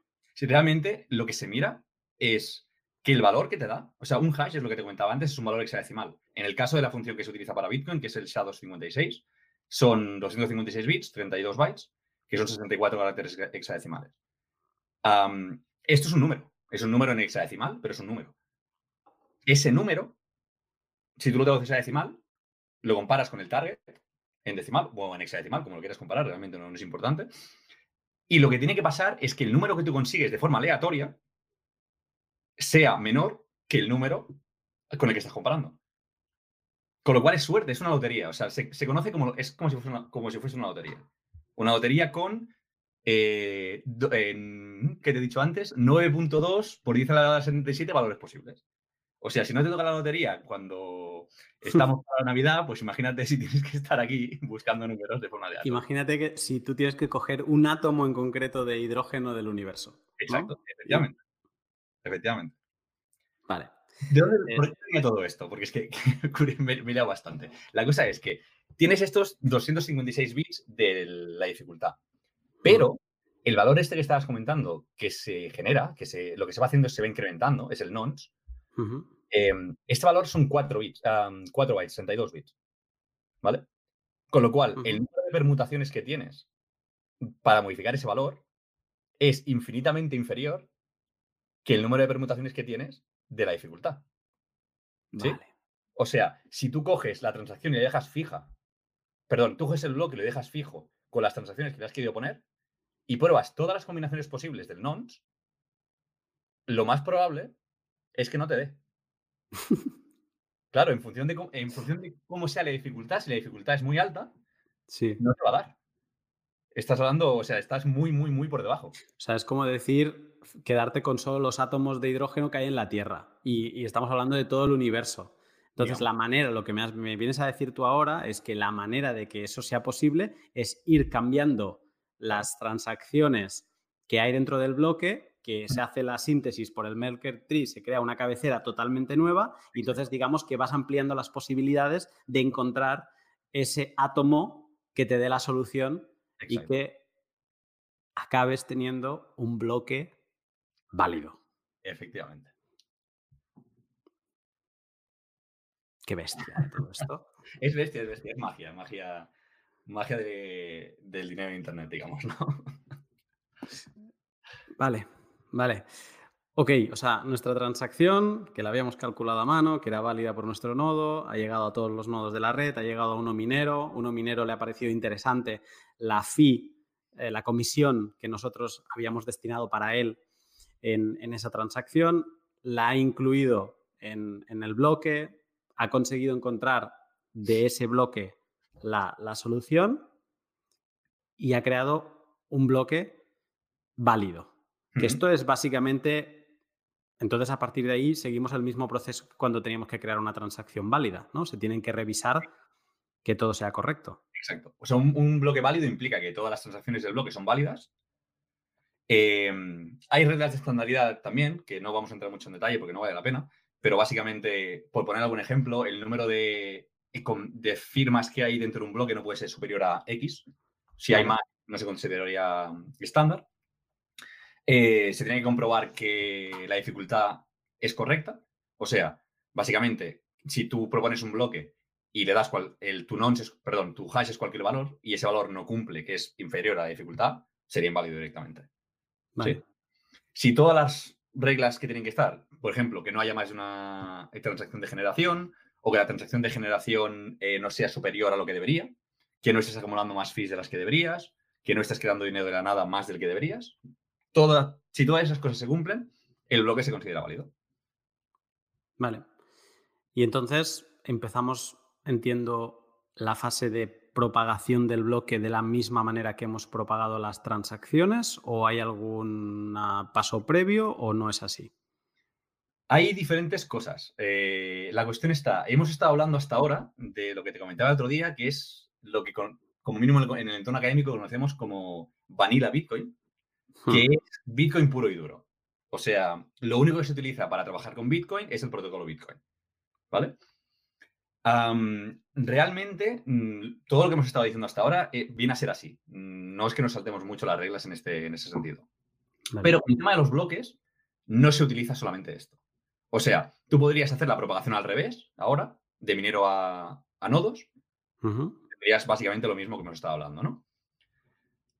Con la diferencia de que en vez de estar eh, eh, propagando transacciones, estás propagando bloques los nodos recibirían los bloques, validarían eh, el bloque con todas sus transacciones dentro, lo darían por bueno y, lo propagarían. Lo almacenarían en su disco duro y lo propagarían y a su, al usuario que se le ha introducido su transacción le marcarían ya como que tiene una confirmación. Exacto. Y esto es lo que tú dices que se llama vanilla Bitcoin. Eso es como decir, eso es, Bitcoin puro y duro, sí, el Bitcoin de broma, pero no, realmente no funciona así. De azúcar. Exacto, sí. Vale. ¿Por qué no funciona así? A ver, antes de esto me gustaría tocar un pequeño tema que hemos tocado con el tema de las transacciones para intentar dar el motivo por el cual esto se puede hacer con bloques, pero no se puede hacer con transacciones. Vale. Eh, antes te comentaba que eh, originalmente se tenía esta métrica que se decía que alrededor de 10 segundos una transacción llegaba desde el punto de origen hasta el punto de hasta todos los puntos de la red, ¿vale? Esto no es cierto a día de hoy porque lo que sucede es que eh, si tú lo haces de esta forma, se pueden hacer ataques de de, de anonymization, digamos, de desanonimato. Sí, de intentar correlacionar el origen de la transacción con la, perdón, la transacción con el origen de la transacción. ¿Vale? Por tiempo de propagación. Por tiempo de propagación. Por estar, por ejemplo, conectado a todos los nodos de la red y decir, este nodo es el primer nodo que me envía esta transacción, con lo cual tiene muchos números de ser la persona que ha creado esta transacción. Con lo cual, para intentar evitar ese tipo de correlaciones, eh, hay dos cosas. La primera es que la topología de la red es, aleatoria y desconocida. ¿Vale? Vale. Es algo a lo topología, topología de la red, eh, después tengo algunas preguntas de ello, pero para que quede claro es la, forma que tiene la red, quién está conectado con quién, ¿no? Exacto. O sea, ah, tú básicamente sabes con qué nodos estás conectados tú, conectado tú, pero tú no le puedes preguntar al resto de nodos de la red a quién están, a, quién están conectados. ¿vale? No existe, no hay un comando que diga, dime tus vecinos y te los dice. vale. Eso, es, eso es lo primero. Lo segundo es que lo que se hace a día de hoy es que cuando tú recibes una transacción, en vez de enviarla directamente a tus vecinos, tú la pones en un buffer, en, digamos, en una cola.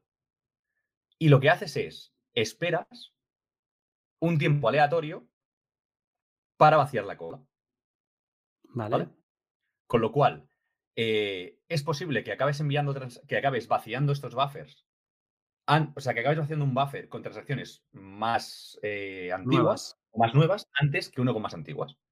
Vale. ¿Sí? Con lo cual, eso lo que hace es de romper la correlación entre cuál es la primera persona que te envía un, bloque, ah, perdón, una transacción y quién es el origen. Porque dependiendo de cuál es este tiempo aleatorio que el nodo ha elegido para enviar las transacciones, puede ser que dos, dos hops, o sea, dos saltos en la red, tarden menos que uno. Vale. Desde tu punto de vista. ¿eh? Sí. Bien esto es lo que, por, eso mismo te comentaba antes que cuánto tarda una transacción en propagarse hoy por hoy, no lo sé. No lo sé porque está montado para que sea complicado. Para que no se sepa. Exacto. Y realmente cuanto más crece la, red con este tipo de, de, de, método de actuar, cuanto más grande es la red, más tarde en propagarse. De la otra forma, o sea, era como más lineal. En este caso no, depende del tiempo aleatorio. Y el tiempo aleatorio depende de la distribución de probabilidad que utilizan para crear ese tiempo aleatorio. Hmm. Bien. En el tema de los bloques, el tema de los bloques es diferente. Curiosamente, lo que se hace con los bloques es que ah, existe una red por encima de Bitcoin Existe más de una red realmente por encima de Bitcoin. eh, se llaman Falcon y Fiverr, las dos que recuerdo yo ahora, que son redes de propagación de bloques de forma mucho más rápida. ¿Vale? Vale. O sea, Bitcoin intenta ser eh, una, una red peer-to-peer, mientras que este tipo de redes no lo son. Ese tipo de redes son redes de gente que se sabe quién son y lo que hacen es envían la, información súper rápido y la distribuyen dentro de la red de Bitcoin súper rápido. ¿Vale? Con lo cual es una red que, vive por encima de la red de Bitcoin y que inyecta esta información desde diferentes puntos de forma que la propagación de bloques es mucho más rápida. ¿Para qué? Para conseguir que los nodos reciban el bloque muy rápido y evitar que haya colisiones. ¿Qué significa colisiones? Colisiones entre bloques. Que se encuentren, que se encuentren dos bloques a la vez. Que sean válidos, digamos. Vale. ¿Vale? Y hay una cosa adicional, eso es lo, el tema de qué pasa cuando dos bloques son iguales, si quieres lo comentamos ahora. Sí, sí, es la siguiente pregunta. Pues justo antes de esto hay un tema adicional que son eh, lo que se envía normalmente se conoce como, o sea, los, los mineros no envían de vuelta los bloques normales. Lo que envían es una cosa que se conoce como bloques compactos, que a lo que viene a ser es el bloque sin las, transac- sin las transacciones. ¿Vale? Vale. O sea, imagínate la estructura del bloque, imagínate que el, el bloque tiene una estructura, digamos, Ok. y dentro de esta estructura está lo que decíamos, el header, con eh, las pruebas, eh, el, el proof of work y demás. Y luego hay una colección de transacciones, que son las transacciones en sí que se han incluido dentro del bloque. ¿Vale? ¿Qué pasa? Esas transacciones, si todo ha ido como hemos ido hablando hasta ahora, la gente ya las tiene. Porque ya las tenía en la mempool. Ya las tenía en la mempool. Con lo cual, si tú ahora envías los bloques al revés, con toda la información, tienes que propagar cuatro, alrededor de 4 megas ahora a toda la red. ¿Sí? Pero si tú tienes en cuenta que la gente ya tiene esta información, o la gran mayoría, lo que puedes hacer es decir, no, yo te envío lo que te falta para construir el bloque, con los identificadores de, de cada transacción y demás, y tú coges esas transacciones de tu mempool y creas el bloque. ¿Sí? Inteligente. Exacto. Con, con eso lo que se consigue es que la propagación sea más rápida todavía. Y en ¿Qué el pa- te falte alguna transacción, que puede pasar, pues entonces la tienes. La pides. Exacto. Le pides a. A quien sea que te, la- que te lo ha enviado. Vale. Y, y Claro, que te ha llegado a través de esta red de propagación de bloques. O sea, te llega, te llega tanto por la red de Bitcoin como eh, externamente por aquí. O sea, a ti te llega por la red de Bitcoin, pero se inyecta tanto por externamente como internamente. O sea, se, se inyecta por arriba o, se inyecta, o te llega por la, por de la vía normal, que es por un nodo vecino. O sea, a ti como nodo normal te llegará por la red de Bitcoin, pero habrá otros nodos que, aparte de ser nodos Bitcoin, estarán conectados a estas redes, que son los que harán que la propagación sea más rápida. Si juntas estas dos cosas, consigues que la propagación de nodos, de nodos sea súper rápida. De nodos, de, de bloques, perdón. Vale. Antes de hacerte la pregunta esta que tú me has dicho que, que te iba a hacer, que sí, es la, es la que viene, pero me, me- me- me generas otra, que Sí. es, eh, tú has hablado que, que está, hay unos nodos que están conectados a, a esta red que tienen nombres muy chulos de Falcon y Fiverr. Eh, y tú dices que se sabe quién son. Obviamente a mí se me encienden todas las alarmas cuando yo escucho esto, porque incluso antes, ahora acabas de hablar de topología, que se retrasa ahí como un buffer para que no te puedan localizar, no te puedan triangular. Se- cuando se habla de la red Bitcoin siempre se piensa en que algún gobierno lo va a querer tumbar. Entonces Mm. yo pienso en, en- en nodos que son como ultravitaminados y digo, y si encima se sabe quién son, entonces pueden ir a por ellos. Eh, Pero si, si, si pasa, que podría pasar, o sea, podrían eh, como cerrar estos servicios, lo único que pasa es que la propagación del bloque es más lenta. Pero no, no, o sea, no hieres a la red de Bitcoin realmente. vale, Si en vez de propagarse en 3 segundos o 4, tarda 10, bueno, si el fork rate, o sea, la, la- la pro- la probabilidad de que haya una colisión es más alta, pero no, no es tan grave, digamos. Vale. ¿Y esto de que se sabe quién son es tan literal como, como suena? ¿Perdona? Antes decías que se sabe quién son. ¿Es tan literal esta afirmación como...? Algún, o sea, con Fiverr no estoy del todo seguro, pero con Falcon, los nodos que forman parte de la red Falcon eh, son nodos, o sea, tú tienes que pedir permiso para eh, unirte a la red Falcon. No es una red, eh, el acceso no es, o sea, no es de acceso permisionado. Permisionado, efectivamente. y es lo que decimos, es, una, es un protocolo que funciona por, por, encima de esto. Con lo cual, no, lo que te comentaba, no es, no es libre, o sea, es el, acceso es permisionado. No te sabría decir si con Fiverr pasa exactamente lo mismo. Eh, Falcon sí. ¿Y qué deben ser exchange y cosas así? O... Mm, Falcon viene de, investigación universitaria y juraría, cuando se hizo, en parte había universidades y no sé si también se acabó metiendo algún tema de, nodos bien conocidos como exchanges o cosas del estilo. No te pondría la mano en el fuego, la verdad. O sea, Em, como dirían en inglés, don't quote me on this, porque no, o sea, ah, no me lo sé al detalle, detalle. Vale. Eh, sé que existen y para qué se utilizan, pero bastante con el protocolo Bitcoin como para meterme en el resto. Qué, qué, qué, qué interesante todo esto. Eh, vale, me quedo con la noción entonces anterior, dejando esta parte de centralización de, de que se envían los, los, uh, los filtros, hay los uh, bloques compactos y el, cada nodo luego acaba de componer el bloque eh, mm, de forma local. Eh, ¿Alguna idea del tamaño de, estos, eh, mm, bloques compactos que pueden tener? es básicamente el header de la transacción, el header del bloque, perdón, más la lista de transaction, de IDs de, en función de cuántas transacciones hay dentro del bloque. Pero claro, reduces en gran parte el bloque, porque la gran mayoría de información que tienes en el bloque son las transacciones en sí. Vale. Un, un, transaction ID son 32 bytes, una transacción de media son 250. Vale, y, de media, que luego hay, como decíamos antes, transacciones más complejas eh, que, suman más. Eh, genial. Entonces, el caso que tú apuntabas, eh, ahora hacemos un paso para atrás.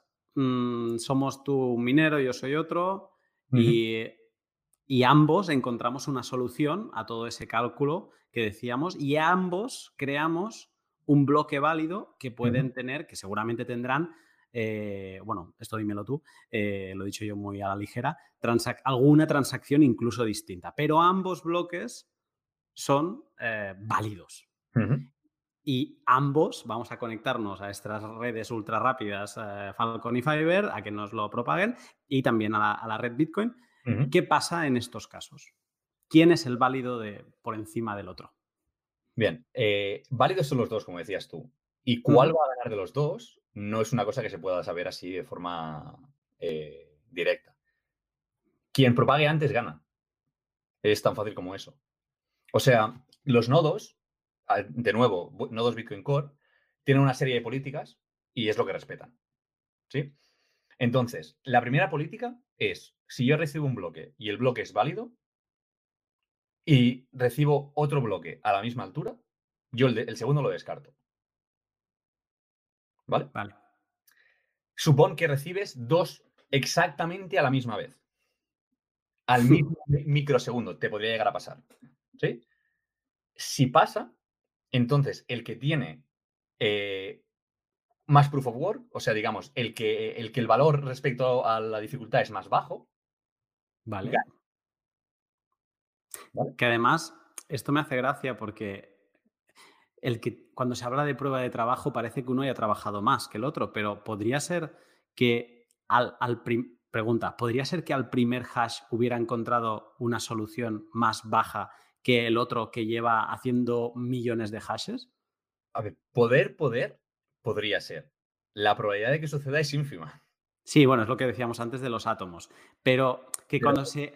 que a veces se dice la prueba de trabajo, da la sensación como que hay un tío en una cinta corriendo y el que más ha corrido, el que más se ha desgastado, es el que realmente se merece haber minado ese bloque y no tiene nada que ver, que, es que, su valor sea más bajo.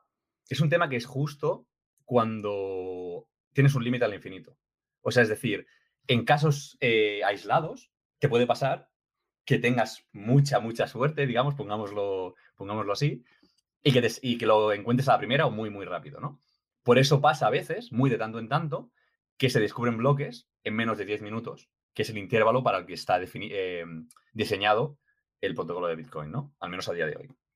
Mm. También es cierto que hay veces que pasa que no hay un bloque en media hora. Exactamente por lo mismo. Porque al fin y al cabo nada te dice que, que vayas a tardar 10 minutos. Está hecho para que de media se tarden 10. Bueno, que el valor esperado realmente sean 10.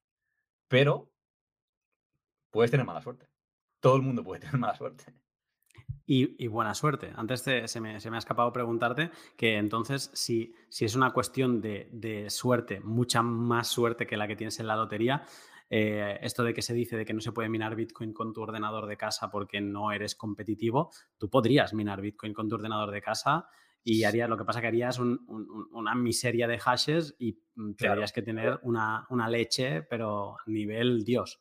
Sí, pero estamos hablando de exactamente, o sea, lo has puesto exactamente como es. Estamos hablando de que es, la probabilidad es tan ínfima que, bu- bueno, vamos, o sea, si te pasa, no, no juegues al azar nunca más en tu vida. Nadie de generaciones, vamos, se puede acabar el mundo, ¿eh? Es, es de verdad, o sea, estamos hablando de unos números tan grandes, la probabilidad es tan, tan, tan, tan ínfima que ah, en, en- en palabras normales, o sea, sale más a cuenta decir que no lo vas a hacer que que lo intentes. Pero bueno, eh, Estoy haciendo un cálculo de, de soñador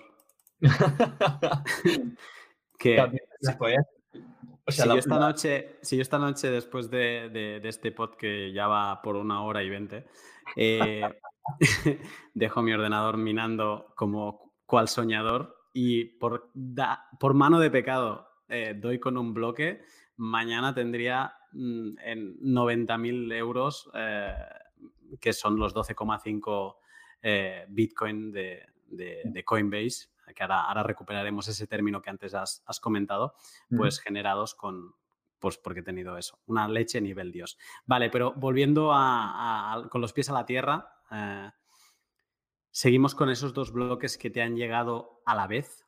Ajá. Eh, el que tiene más proof of work es el que te queda el número más pequeño, o sea, el que le ha salido a ese minero el, el número más pequeño y ese es el que te vas a quedar.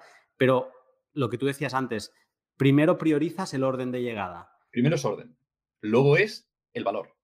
y luego es el valor. Pero también te podría pasar que el valor fuera igual. Ah, O sea, es muy improbable. Pero de nuevo, sie- en, en este mundo estamos jugando siempre con probabilidades. Ínfimas, pero probabilidades. Con lo cual podría darse el caso que los valores fueran exactamente iguales, que los dos hubiesen hecho exactamente en la misma cantidad de trabajo, ¿vale? Entre comillas. Vale, y entonces. Eso pasa, entonces ya es un tema totalmente. Ahí sí que ya va mucho más, mucha más aleatoriedad de tu máquina. Lo que se hace, aquí ya 100% informática, es que se elige. De nuevo, no, no me, no me en esto, pero estoy bastante seguro. Se elige la posición de memoria más pequeña de los dos bloques. O sea, tú los recibes y los guardas en memoria de tu, de tu máquina. ¿Vale? Lo que se hace es, quien haya caído en la posición de memoria más pequeña, gana. Y ahí ya no hay forma de, de que sean iguales. Eso ya es leche nivel Dios del universo. ¿eh? De- Claro, no puedes. O sea, la posición de memoria es la que es. Quiero decir, no, no puede ser que los dos caigan en la misma. Ya. Al fin y al cabo, todo esto no es más que unas reglas para decir, en el caso de que todo esto pase, por, a por más que sea ínfimo, o sea, que la probabilidad sea ínfima, ¿qué tengo que hacer? ¿Y qué va a hacer todo el mundo? Porque si no, lo que podría pasar es que, claro, cada uno estuviese propagando un bloque distinto y que no hiciese más que colisionar. Vale, pero entonces, pongamos el caso, mm, venga, este, tú descartas el bloque B y te quedas con el bloque A mm, por, por alguno de, las, de los tres, por tiempo, ¿vale? El más sencillo. Te ha llegado el bloque A y te quedas con el bloque A. Los bloques hacen referencia a, a un bloque anterior, por eso se llama la famosa blockchain, ¿no? Cadena de bloques. Eh, ¿Qué pasa si el siguiente bloque que te llega hace referencia al bloque que tú has descartado? O sea, el siguiente bloque está encadenado al bloque B Vale. y no al bloque A. ¿Vale? Claro, en ese caso, lo que tú tienes es lo que se conoce como una reorganización de bloques. O sea, tú has decidido que te vas a quedar con un bloque, ¿Mm? pero cuando llega el siguiente, resulta que el que tú has descartado no era el válido. Perdón, que el que tú te has quedado no era el válido, el que has, el que has descartado era el válido. ¿Vale? Vale. Si eso pasa, lo que tienes que hacer es coger ese último bloque que tú te habías quedado, descartarlo y quedarte con tanto el que te acaba de llegar como el anterior que lo tendrás que pedir. Porque tú lo habías descartado. Exacto. Vale. Exacto. Tú eres el usuario de ese nodo.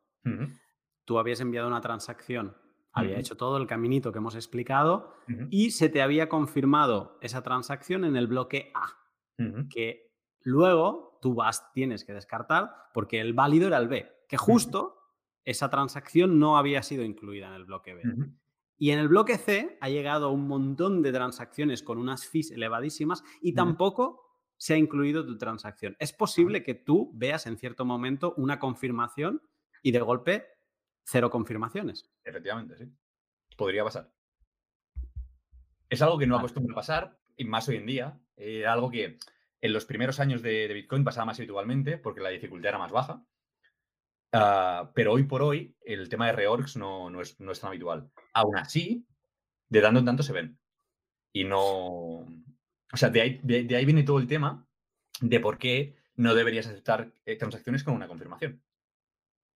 Vale. Sí. Al fin y al cabo, cuanto, o sea, reorgs, res- reorganizaciones respecto a la, a la cadena pueden pasar siempre.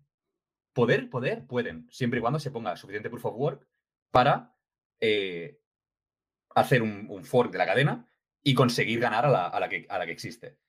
¿Qué es lo que pasa? Cuanto más tiempo lleva un bloque dentro de la cadena, más complicado es sacarlo.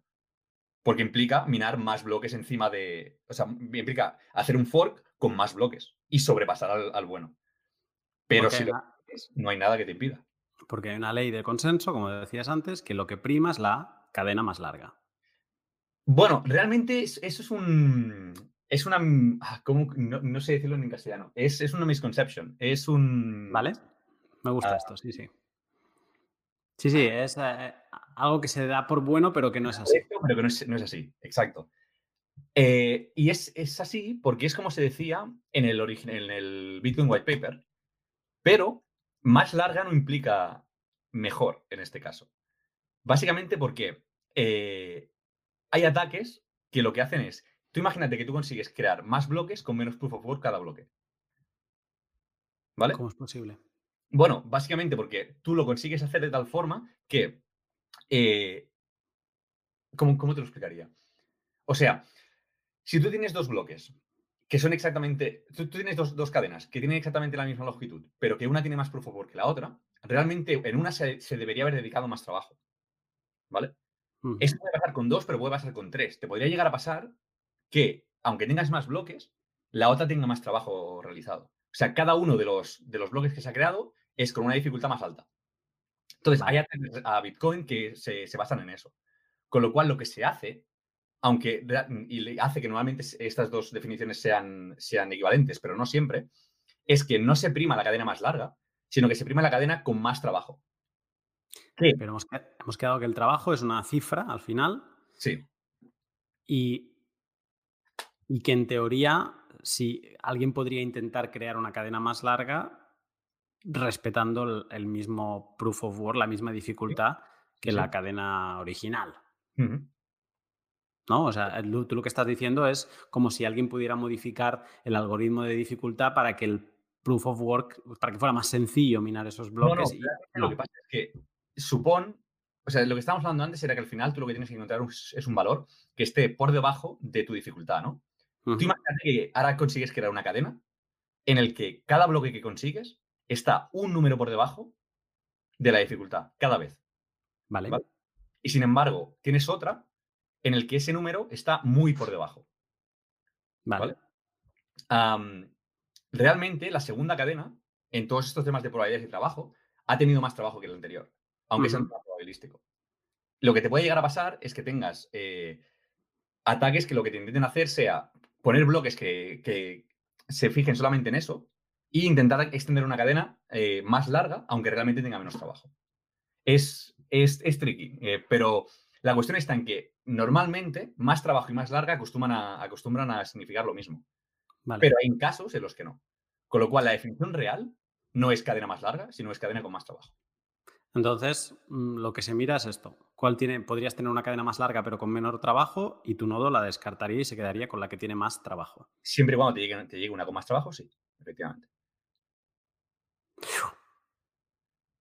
Es intenso esto, ¿eh? Sí, sí.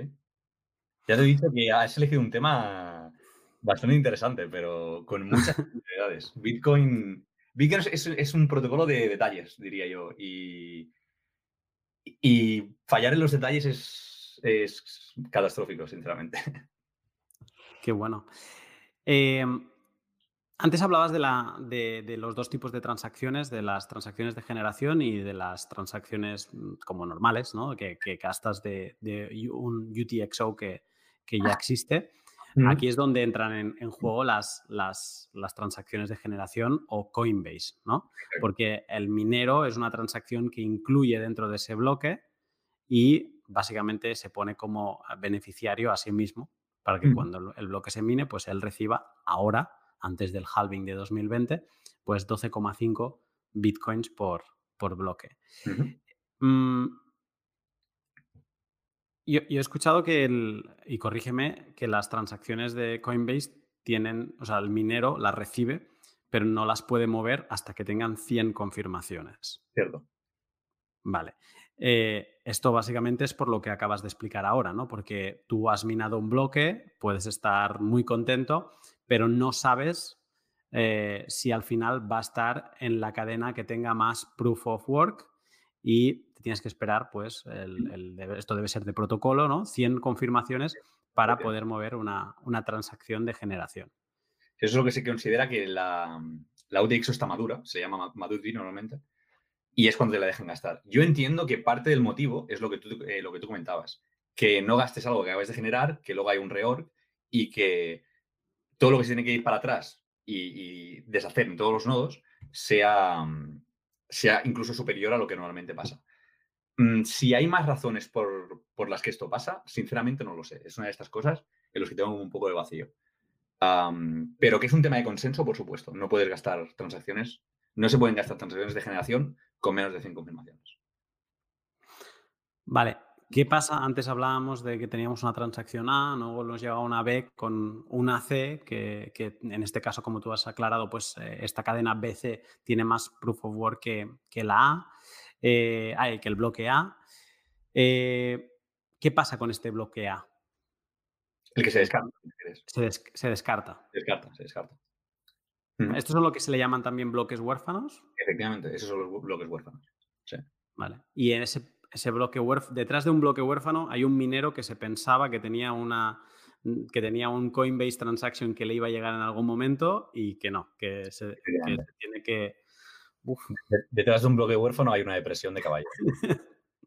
no, no. Un día tengo que entrevistar a algún minero que, haya vivido.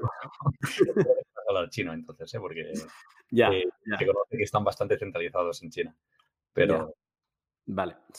Vale, pues entonces, una vez confirmado el bloque y el bloque se ha propagado por toda esta red que nos has explicado, a mí me aparece una confirmación y ahora ya sí que es una confirmación buena de, la cadena con más proof of work, con prueba de trabajo. Esto es el ciclo de vida de una transacción, ¿no? Eso viene a ser el ciclo de vida de una transacción, sí. Eh, si suponemos que no hay forks y que no se reorganiza la cadena, o sea, ahora lo único que podría pasar es que hubiese un fork de aquí a tanto tiempo y que todo se fuera fuera, ¿no? Y volveríamos a empezar. O sea, aquí estaríamos igual que un minero. Para que un ciclo de una transacción sea completo, tienes que esperar a una madurez. Quizá, mm, bueno, incluso te podrías considerar como la misma madurez que una Coinbase Transaction, ya para estar... Mm, bueno, lo que se considera normalmente son los seis bloques típicos, la hora esta que es que se considera que es el tiempo suficiente porque una reorganización de seis bloques es bastante improbable. Es más, si miras la historia de los reorgs de los últimos años, Ah, prácticamente no hay. Los que hay son de uno, muy, muy, muy de tanto en tanto, y ha habido alguno de tres. Creo que mm, el reorg más grande nunca registrado fueron de treinta y pico bloques, y estamos hablando de 2011 o 2012. Hmm. O sea, es algo que realmente no pasa. Pero eso no implica que, lo puedas tomar por hecho y, aceptar transacciones con, con, una confirmación o incluso transacciones sin confirmación que es lo que está haciendo mm, Bitcoin Cash ahora mismo, aceptar transacciones sin confirmaciones. Exacto. Sale Roger Ver eh, con la wallet en el móvil, paga la compra y te dice, ¿ves? ¿Lo ves? Confirmado. 10 segundos, tarda 10 segundos en confirmarse, claro, a que lleguen los nuevos de la red, lo que hablábamos antes. O sea, tarda 10 segundos en llegar a la mempool. Exacto. del nodo al lado, que pues, es posible que esté conectado directamente y todo, pero, bueno. Em, bueno, hablando de reorganizaciones, eh, se me ocurre la que planteó eh, Binance ah, hace, no sé si 6, 7 meses, cuando le robaron, no me acuerdo cuántos millones fueron, 40 millones o, de dólares, algo así en valor Bitcoin, bueno, en valor dólar, pero Bitcoins en valor dólar, 40 millones. Y, se puso a hablar con mineros porque obviamente son todos chinos, como tú decías, y bueno, pues, eh, oye, lo gestionamos esto y reorganizamos. Obviamente se puso el grito en el cielo y, eh, no, no, se pudo hacer y además que cada minuto pues corría en su contra. Y en ese caso había, yo leí en su momento un, un tuit de, de Jimmy Song eh, que explicaba que, bueno, que, que se atreviesen, si, si, lo consideraban. Y en ese momento, o sea, una reorganización, eh, ¿qué, se hubieran planteado? Si hubieran tirado hacia adelante una reorganización, ¿qué, harían los mineros para conseguir correr más que, que, la cadena? O sea, ya es que no es correr, tú has dicho que es más proof of work. Es un tema de ponerse de acuerdo. O sea, si tú consigues que tanta gente se ponga de acuerdo y diga, vale, los últimos X bloques no los vamos a contar y vamos a empezar a minar desde el bloque que generamos hace un día. ¿Vale? si tú consigues que más de un 50%, más de un 51% de la red se ponga a minar en un bloque de hace X tiempo, eventualmente llegarás a, eventualmente no, perdón, el, ese es el eventualmente en inglés, eh, en, un cierto punto, o sea, a, At some point. At some point, sí, eventually, que me sale estando tiempo ya no, hace que no se valore en castellano, perdón. llegará un momento en el que sobrepasarás a la cadena original si tienes más de la mitad de la red minando en un fork, vas a tardar más en función de cuánto atrás te quieras ir. Por eso lo que, cada minuto iba en su contra. Y desde, desde el momento, o sea, desde ese bloque, desde donde tú partas en esta reorganización, aparecerá como que ese bloque no ha tardado 10 minutos en minar, se ha tardado a lo mejor una hora y media, que es el tiempo. Porque piensa que el resto de la red está minando encima del otro. Con lo cual, lo, mm. que, lo que acabará pasando es que al final es muy posible que tú lo que vayas haciendo es minar y guardar, minar y guardar, minar y guardar, y cuando sobrepases la cadena, lo enviarás todo. Eso es lo que se conoce como selfish mining, que no es exactamente, porque en este caso no estás compitiendo bloque a bloque ni descartando, simplemente tú quieres reorganizar y es hasta que puedas. Pero claro, necesitas más del 50% de la red para que, por, de nuevo, por probabilidad te acabe saliendo. o sea que Binance básicamente está proponiendo un 51%, 51 attack a, su beneficio. Y esto Esto es el, el ejemplo que más me gustó. No, me acuerdo si me lo comentó un compañero del, directo que lo hacemos los jueves de cero, que me dijo, esto es como si, si alguien eh, pierde una maleta en, un aeropuerto, en un vuelo, y decide parar todos los aviones de, todo el aeropuerto hasta que se encuentre esa maleta. ¿no? Y básicamente es un poco como el, símil de, lo que quería hacer Binance porque bueno, pues porque a él le habían robado 40 eh, millones. Pero tiene unas repercusiones mucho más grandes, eh, sinceramente. Yo vi mucha discusión en Twitter y hay, hay como diferentes líneas de pensamiento respecto a esto. Pero el problema que tienes cuando es un, un, 50, eh, un 51% attack, en este, en este caso, es que si tú consigues salirte con la tuya, es posible que recuperes el dinero que has perdido. ¿sí? Ah, pero lo que es también posible que pierdas es la confianza en la moneda. Totalmente. claro, imagínate que ahora la otra mitad de la red pierde la confianza en la moneda. La gente dice, oh, esto ha pasado, mm, yo dejo de confiar en que esto es realmente descentralizado, porque toda esta gente se ha puesto de acuerdo para echar esto para atrás, porque un amiguito suyo ha perdido tal. entonces el problema está en que muy probablemente tú recuperes tus bitcoins, pero el valor de cada uno de esos bitcoins que recuperes no sea para nada el que tenías. Hmm. Con lo cual, eh, por cosas como esta se puede evaluar completamente el valor de la moneda. Hay gente que no piensa igual, hay gente que piensa que son cosas que la red eh, está diseñada para soportar y que si la gente quiere hacerlo, está en su derecho. Pero yo sinceramente pienso que si algo así acaba pasando algún día, eh, la, reputación y la confianza que la gente tiene en el protocolo se verá minada con, con ello. Has utilizado la palabra exacta, ¿eh? se, verá minada. eh, genial. Eh, vamos muy tarde, pero como sé que te gusta la, la, caña, pues nos metemos con, con, un tema por el que te conocí en una, en una conferencia que diste. ¿Te acuerdas cuál era? ¿Era una que se hace en San Francisco o me estoy colando yo ahora? ¿TX Prop Scaling fue? Sí, creo que es la de Scale. Scaling Bitcoin en Tel Aviv. Fue. Ah, la de Tel Aviv, vale. Pues, ah, y era una conferencia en la que hablabas de la topología de la red, ¿no? Y esto nos va un poco, lo hemos comentado antes, la forma de la red, la forma en la que los nodos se conectan entre sí. ¿O quieres añadir algo a esta, a esta definición? Al fin y al cabo, topología no acaba siendo más que cuáles son las conexiones entre, entre nodos. O sea, cuál es el vecindario de cada nodo, digamos. En, esa conferencia, tú, eh, tú eh, creo que hablabas en nombre de PISA Research en ese momento. Eh, ¿o no? Y mi afiliación a PISA Research, pero el, artículo no se escribió. ese artículo fue mi último artículo como estudiante de doctorado. Vale. pues en, esa, en esa conferencia básicamente explicabas un modelo por el que se podría descubrir la topología de, la red de Bitcoin. Hablabas que incluso en, un análisis que habíais hecho, en aproximadamente ocho horas y media, podríais descubrir la forma que tiene la, red de Bitcoin. Eh, ¿por, qué es interesante conocer? Bueno, de nuevo, como hablábamos antes con el tema de los 51% attacks y demás, hay, hay diferentes líneas de pensamiento respecto a esto, ¿no? Eh, hay una más académica, que es en la que estaba yo, y hay una más eh, de desarrollador, que es en la que se posicionaba más el core. Ah, bueno, mm, en, por parte académica o por parte de diseño de red, es interesante saber cómo es la topología de una red para saber si realmente es descentralizada o no. O sea, nosotros estamos utilizando la red de Bitcoin y asumimos que la topología es aleatoria y que no hay centralidad. Básicamente que no hay nodos que tengan más poder que otros. ¿Vale? Nodos con más poder que otros serían nodos mejor conectados, que serían capaces de transmitir cosas más rápido.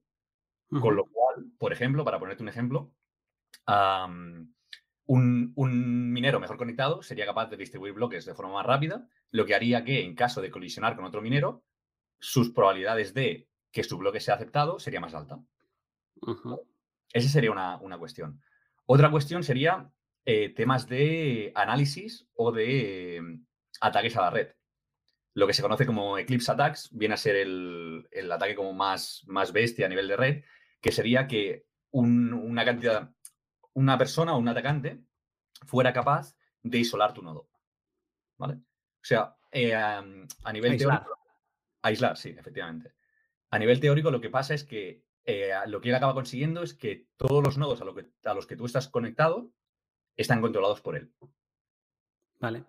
Si esto pasa, esto es, eh, a partir de este punto todo va para abajo, todo es cuesta abajo, porque él controla tu visión de la red.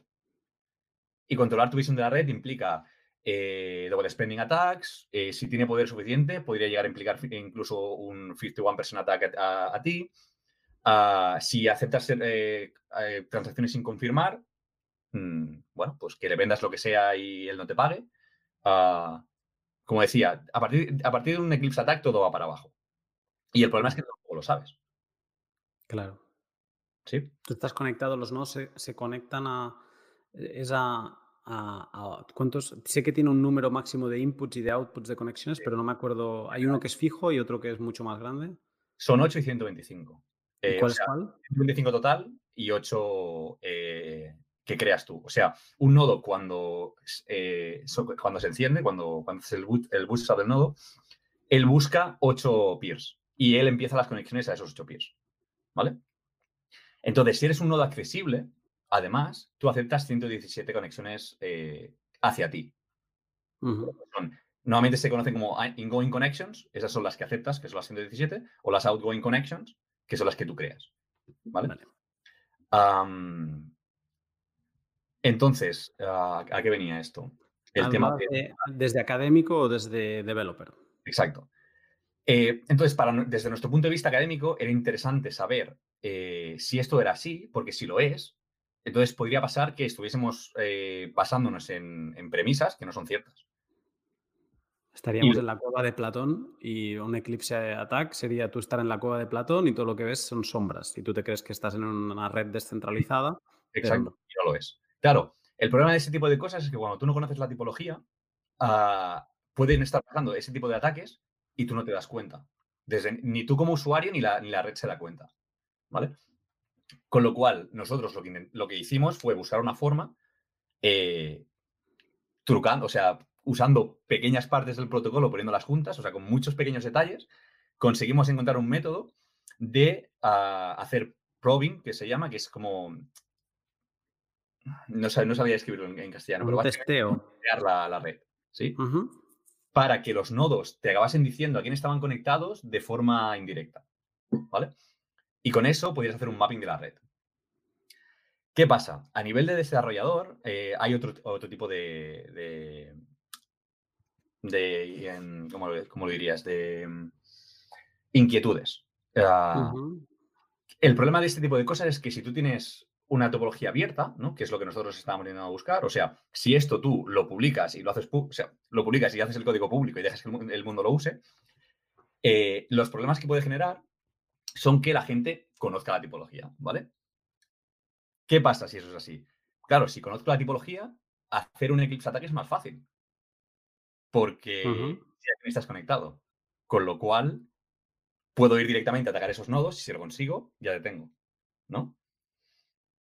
Pero eh, esto es porque vosotros lo planteasteis a nivel teórico, pero no lo ejecutasteis. No, lo ejecutamos, pero lo ejecutamos en testnet, que es una red de prueba que existe para cosas como estas, ¿no? No llegamos a ejecutarlo en mainnet por, bueno, por diferentes temas éticos y de no, eh, estar completamente seguro a qué nivel íbamos a afectar a la red. En tema de, eh, de ley de propagación de transacciones, eh, posible cortado de propagación de transacciones. Piensa que no estábamos utilizando el protocolo de la forma tradicional. ¿No? Estábamos enviando muchas transacciones a algunos nodos, escuchando por un sitio, enviando por otro, haciendo flooding de una forma. Era, es, es, bastante técnico, pero es, muy interesante. Estabais spameando la red. Sí, en cierta forma. Estábamos spameando la red, estábamos vaciando la Orphan Transaction Pool de todos los nodos de la red, ah, estábamos enviando double spending transactions eh, a unos nodos en concreto y a otros no, estábamos bloqueando la propagación de transacciones de algunos nodos, con lo cual son cosas que en la red de producción eh, hay que ir con cuidado. No por el hecho de lo que nosotros queremos que hacer, que es descubrir la topología, pero por cuáles pueden ser los efectos secundarios o los efectos colaterales de realizar un, análisis como ese. Pero, vale. O sea, esto lo llegasteis a hacer en testnet. Efectivamente. Ahora te preguntaré por los resultados que, obtuvisteis en, testnet. Pero lo, conseguisteis hacer. Es más, esto lo habéis explicado de forma pública, yo lo he visto, y la teoría básica está explicada. Si alguien lo quiere y entiende inglés, pues eh, que nos pida el link, yo ya lo pondré porque lo puede ver, ¿no? Y al final esto que acabas de explicar muy resumidamente, pues lo explicas en detalle eh, qué es esto de, vaciar las orphan pool transactions, etcétera. Alguien, vamos a poner a alguien, un ente malicioso o un gobierno o alguien que no soporte Bitcoin y tenga mucho dinero, lo podría hacer ahora mismo. Sí, eh, ahí es donde viene todo el tema de un disclosure, ¿cómo se llama? ¿Cómo se dice esto? Un responsible disclosure de, este tipo de cosas. o sea, básicamente, cuando tú descubres algo así, tú no lo publicas directamente y haces que el mundo lo, conozca y que cualquier persona lo, pueda usar, ¿no? Ah, cuando descubres algo así, eh, lo, que normalmente haces, que es lo que hicimos nosotros, fue enviárselo al core, al, equipo de, core developers de Bitcoin, en plan, tenemos este estudio, esos son los resultados, esta es la técnica, eh, tenemos intención de publicarlo, pero os damos un preprint de lo que hay para que lo veáis y tengáis tiempo de, accionar, si queréis accionar. Básicamente porque sabemos que las inquietudes de cada uno de los grupos son diferentes y lo que para ti puede ser un análisis que tiene unos objetivos muy claros y que es podría ser beneficioso para algunas cosas, desde el punto de vista del core se puede ver como un ataque que podría afectar a la red y que no sería uh, beneficioso, ¿no? ¿Hicieron algo? Sí, por supuesto. Está a, día de la primera presentación que se hizo de este paper, eh, ya los cambios de, o sea, los cambios para arreglarlo ya estaban aplicados. ¿Qué se hizo? uf, Hay tres cambios que pues, son, claro, depende mucho de, la explicación, pero intentando ponerlos de forma fácil, hay tres cambios en el protocolo. El primero es cuál es el mecanismo de vaciar eh, orphans de la pool. O sea, como se hacía anteriormente, era de una forma que pretendía ser aleatoria, pero no lo era. Y nosotros nos, eh, nos, beneficiábamos del hecho de que no lo era.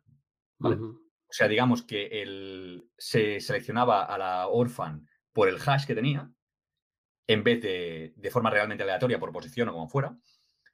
Y el problema está en que, claro, el hash no lo, no lo controla la persona que pone la transacción en la pool. El hash lo puede llegar a controlar la persona que crea la transacción.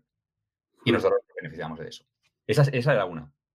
La segunda cosa era el algoritmo que utilizábamos para, em, para parar la propagación de las transacciones, que se basa en básicamente cómo se anuncian las transacciones. Eh, entonces, lo que hicieron, el, el algoritmo se basaba en que si yo te ofrezco algo a ti, tú me lo vas a preguntar a mí durante X tiempo.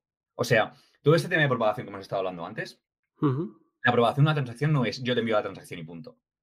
La propagación de una transacción es yo te ofrezco la transacción con un mensaje que se llama inventory, o sea, entonces un imp de la transacción.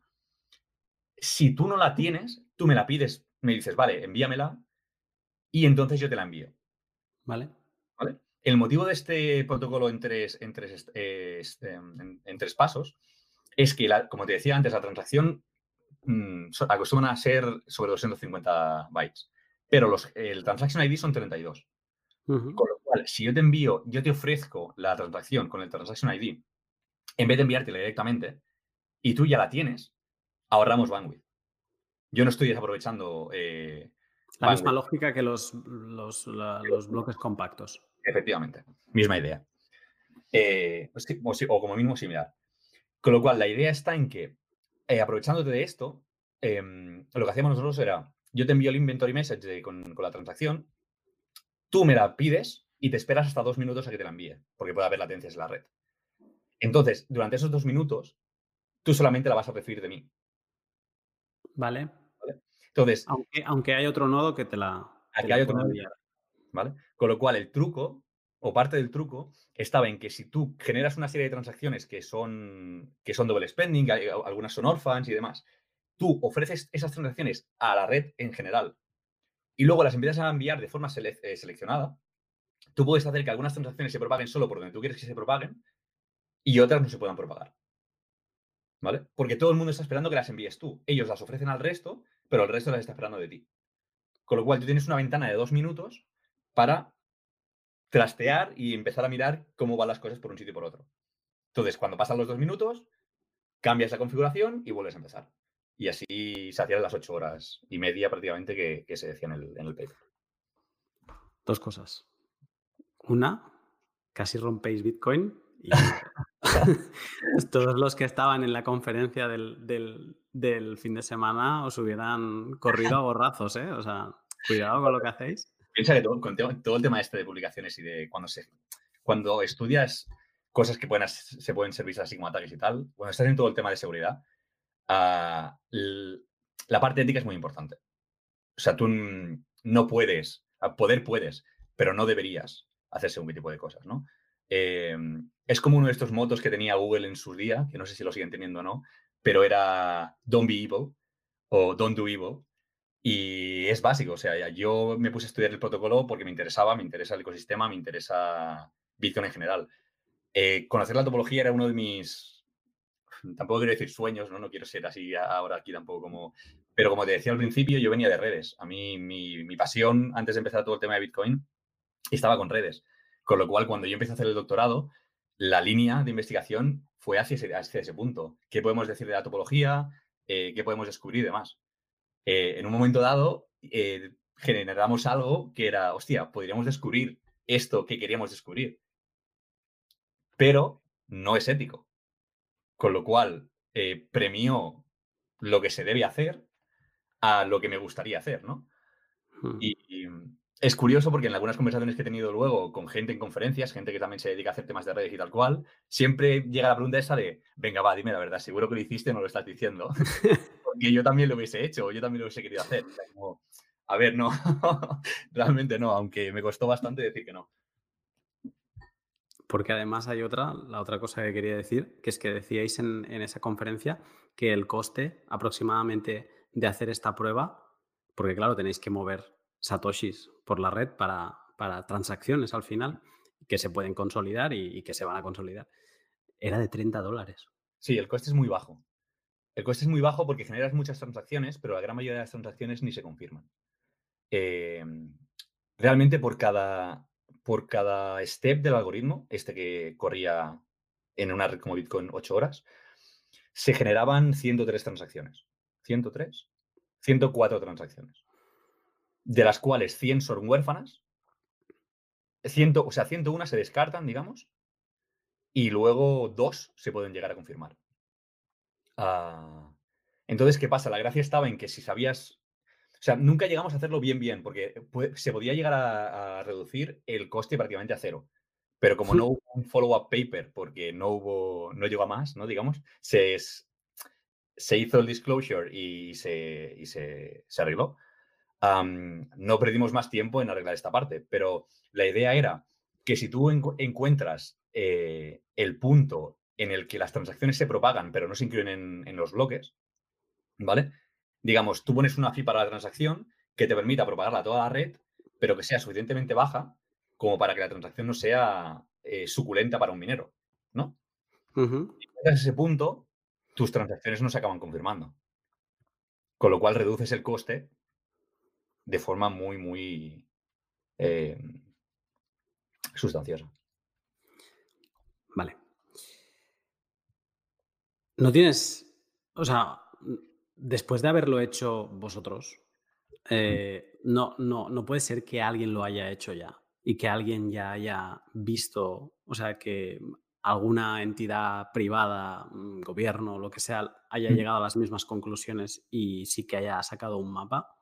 Podría ser. Ah, la cuestión está, bueno, hay, dos temas aquí.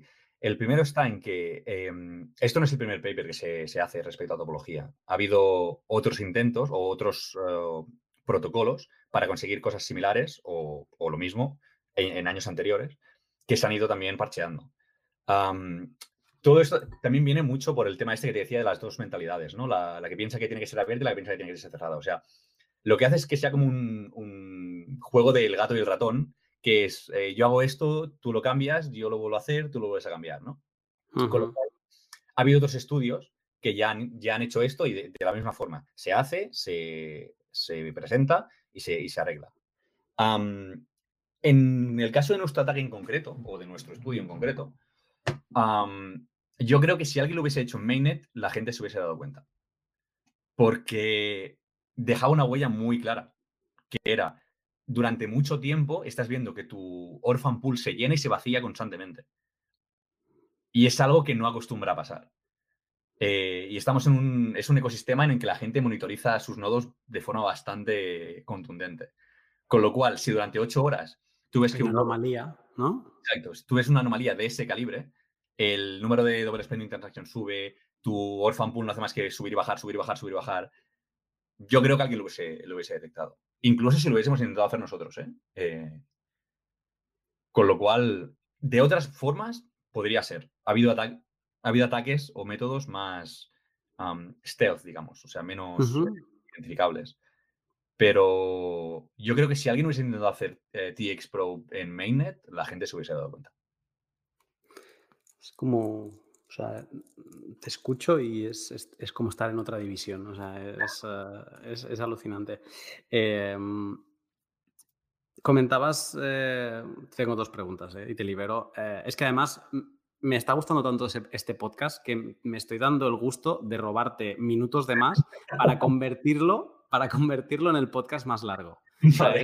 Es, ya, o sea, este podcast tiene que tener, aparte del contenido, tiene que tener otro hito y, ya, ya lo hemos conseguido. ¿eh? O sea, a partir de aquí ya todo es gratis.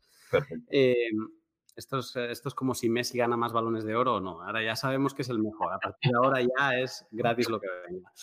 Eh, Comentabas en, esa conferencia que algo de aquí ya entro yo en territorio desconocido para mí, que, esto se podría evitar con Dandelion o me parece que hablaste en otro, de otro, incluso algo mm, que me suena como Orly, pero no, no, no, te agarre bien el nombre.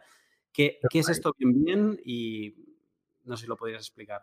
Sí, eh, a grandes eh, trazos, porque realmente nos tiraríamos una hora más con cada uno de ellos. no, no, hace falta llegar a las tres, ¿eh? Eh a ver, Dandelion, que viene, se viene a traducir como a diente de león, al fin y al cabo, es un protocolo de privacidad de red que está propuesto para Bitcoin, aunque creo no está, no, no está implementado todavía.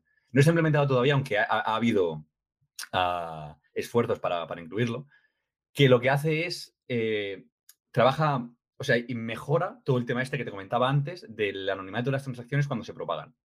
Vale. Antes te decía que las transacciones actualmente se ponen en buffers, eh, eso eh, hace un parsing, eh, hace un... O sea, envía las transacciones respecto a una distribución em, aleatoria y eso hace que no se pueda saber cuál es el origen de la transacción respecto a... O sea, dado una transacción no puedes saber cuál es el origen, ¿no? Mm, no, no sabes la correlación lo que intenta hacer este nuevo protocolo es que mezcla cosas. O sea, tú lo que haces es, eliges algunos nodos que son nodos Steam, que vendría a ser el STEM, no Steam, perdón, STEM, que vendría a ser el tallo del, diente de león. Y luego tienes los, em, los pasos que vienen a ser como la cabeza del diente de león, ¿vale? Con lo cual, la idea básica es que tú a algunos nodos le envías solamente a un nodo la transacción y a otros nodos se la envías a todo tu vecindario. ¿Vale? Vale. Pero tú esto lo parseas también de una distribución aleatoria. Con lo cual, eh, mm, para una persona que recibe, no sabe si está recibiendo de un único nodo o está recibiendo de la parte de la cabeza cuando se envía a todo el mundo. ¿sí? Con lo cual, lo que acabas teniendo es como si fuese un clip entre uno o varios, uno o varios y haces que saber de dónde venga, de dónde viene la información sea mucho más complicado. Y este otro, esta otra Dandelion era uno y luego hablabas de otros, ¿son cosas distintas o es lo mismo? Cosas distintas. Este es otro protocolo que este se presentó en Scaling Bitcoin, en el mismo en el que estaba yo, con, por Gleb. Em, es, uh, es Relay, que viene a ser como Relay, pero con la E y la R eh, intercambiadas. Que yo sinceramente, creo que viene de Efficient Relay, pero nunca se lo he llegado a preguntar. pero bueno, la cuestión de este es que lo que hace es, en vez de utilizar el protocolo de tres eh, fases, este que estaba comentando antes, de yo te lo anuncio, tú me lo pides y yo te lo vuelvo a dar, ¿vale? Cambia esto. y lo que hace es, voy a intentar decir en plan 30 segundos, un minuto, sin entrar en el detalle, porque de, verdad que nos tiraríamos la vida aquí pero hace lo que se conoce como set reconciliation. O sea, lo que hacemos es, tú tienes un conjunto de cosas, o sea, es reconciliación de conjuntos, se vendría a decir, ¿vale? Y lo que hace es, tú tienes un conjunto de cosas, estas cosas son transacciones, y yo tengo un conjunto de cosas que también son transacciones, ¿vale? Entonces, lo que hacemos es, nos enviamos como un sketch de mi conjunto y tu conjunto, y con este sketch, que lo que viene a ser es un, es una versión muy, muy, muy, muy reducida de, de lo que hay, conseguimos saber cuál es la diferencia de una forma súper eficiente. Vale. Con lo cual, en vez de yo tenerte que decir, tienes esto, si lo tengo, tienes esto, no lo tengo, dámelo, no sé qué, lo que hacemos es, se envían los sketches, se comparan los sketches y tanto tú como yo sabemos lo que nos falta en el conjunto. Vale. ¿Vale? Con eso podemos enviar directamente. Vale. ¿Qué pasa? Eh, la cantidad de mensajes que se retransmiten por cada pareja de nodos decrece muchísimo. Lo que hace que el bandwidth, eh, el, bandwidth de la red me parece que aumentaba en un 80%. Es, es aumentaba, es, se liberaba. Sí, exacto, se liberaba. O sea, disminuyes el. Usas el bandwidth de forma eficiente en un 80% más. ¿Vale? Con lo cual necesitas. Puedes enviar mucha más información eh, con muchos menos mensajes, digamos. Esto es súper importante con el tema de, por ejemplo, ampliar la conexión del número de nodos a los que estás conectados. Eh, y podrías utilizarlo también para disminuir el tiempo de, propagación en el caso de que quisieras. Y para quien le interese y mire tu vídeo en esta conferencia de Tel Aviv, básicamente rompe mm, parte de, de una de las condiciones que, vosotros teníais para eh, triangular, dicho rápido y mal, la, la red. Mm, efectivamente. Sí, sí. Vale. No, perfecto. El vídeo está en esa, misma, en esa misma conferencia, con lo cual es muy interesante de ver. Perfecto. No, me sirve esto como introducción para, para en algún pod poder eh, destinar a hablar largo y tendido de Dandelion y, y, de, y de Early, entendido que es como se... Sí, sí. Bueno, ellos dicen Rely, ¿no? Pero, pero es E-R-L-A-Y, o sea... Vale. Perfecto. Pues una última pregunta. O sea, ¿Ha quedado claro en, esta, en este pod que ahora me marca dos mm, horas, dos minutos y le falta la introducción que suelo hacer? O sea que nos vamos a, dos horas, cinco ya de base. Eh, ha quedado claro en este pod que, que, o sea, que tienes un dominio de, de, pues desde el texto, casi desde el unos y, de los unos y los ceros, a, cómo, cómo, se mueven las transacciones y, y, cómo es la red de Bitcoin. Entonces creo que no, hay mejor persona a quien le pueda preguntar, ¿tienes miedo de que la red de Bitcoin se pueda romper? Mm, no, sinceramente. Yo creo que ha demostrado eh, con creces que eh, puede sobrevivir a tiempos ah, adversos. Mm, ha probado durante 10 años, prácticamente 11, que es indiferente lo que pase, que está ahí si se acaba no utilizando, no creo que vaya a ser por un tema que alguien lo pueda tirar abajo, sino porque salga algo que a la gente está más interesada en ello o porque eh, los incentivos que se tienen actualmente para utilizarlo no, tienen sentido. Pero, sinceramente, un tema de censura, o sea, tirarlo abajo como tal, como decir, ha llegado X eh, país y ha dicho que esto no se va a volver a utilizar y no se utiliza, ¿no? Censura pura y dura. Ah, no, lo, no lo veo, no lo veo viable. Y que se rompa por un ataque, no por un ataque, pero por ejemplo lo que vosotros pretendíais hacer en un modelo académico y al final por ética pues no lo hicisteis, etcétera, etcétera, pero que alguien lo pueda eh, pues exponer o que tenga algún tipo de ataque, no de que destruya la red, sino de que la desanonimice de una manera que, que la haga como demasiado vulnerable por un tema técnico podrían pasar cosas. O sea, piensa que todo esto se basa en, otros algoritmos y, en otras bases como criptografía de clave pública, eh, eh, criptografía de, claves, eh, de curvas elípticas, funciones hash y demás, ¿no? Si alguien consigue romper la función hash que se utiliza, se utiliza para Bitcoin, definitivamente habrá que hacer un hard fork y cambiar lo que hay. Pero el hecho de tener que hacer un hard fork para cambiar las cosas en este tipo de situaciones no hace, desde mi punto de vista, que la comunidad diga, pues dejo de utilizarlo. ¿Sí? O sea, yo creo que los hard forks en Bitcoin, por ejemplo, es una cosa que está muy mal vistas, excepto cuando son necesarios. Y si vas a romper todo el modelo de trust que hay detrás porque una de las funciones básicas está rota, eh, solo tienes dos opciones, actualizarte o morir. Es lo que a veces yo contesto cuando alguien me, algún escéptico me empieza como a apretar, apretar, pero ¿y si pasa esto? ¿Y si pasa eso? ¿Y si se rompe por aquí? Yo siempre acabo diciendo, pues en el peor de los casos siempre vamos a ir a un estado anterior, se solucionará el problema que se encuentre y se tirará desde allí. Que se habrán perdido algunas transacciones, bueno, pero habrá sido una causa súper mayor y, se entenderá, se dará como válido y se continuará con... Es lo que también... ¿Sí? No, no, Didi, por favor. No, que digo, es, la respuesta que yo siempre doy a cuando alguien me saca el tema de la computación cuántica. Eh, la, computación cuántica es progresiva, mm, vamos a ir llegando con el tiempo y a medida que vaya siendo una amenaza, pues se irán aplicando los cambios necesarios en, el protocolo de Bitcoin para que no sea esa amenaza y no puedan romper la, criptografía.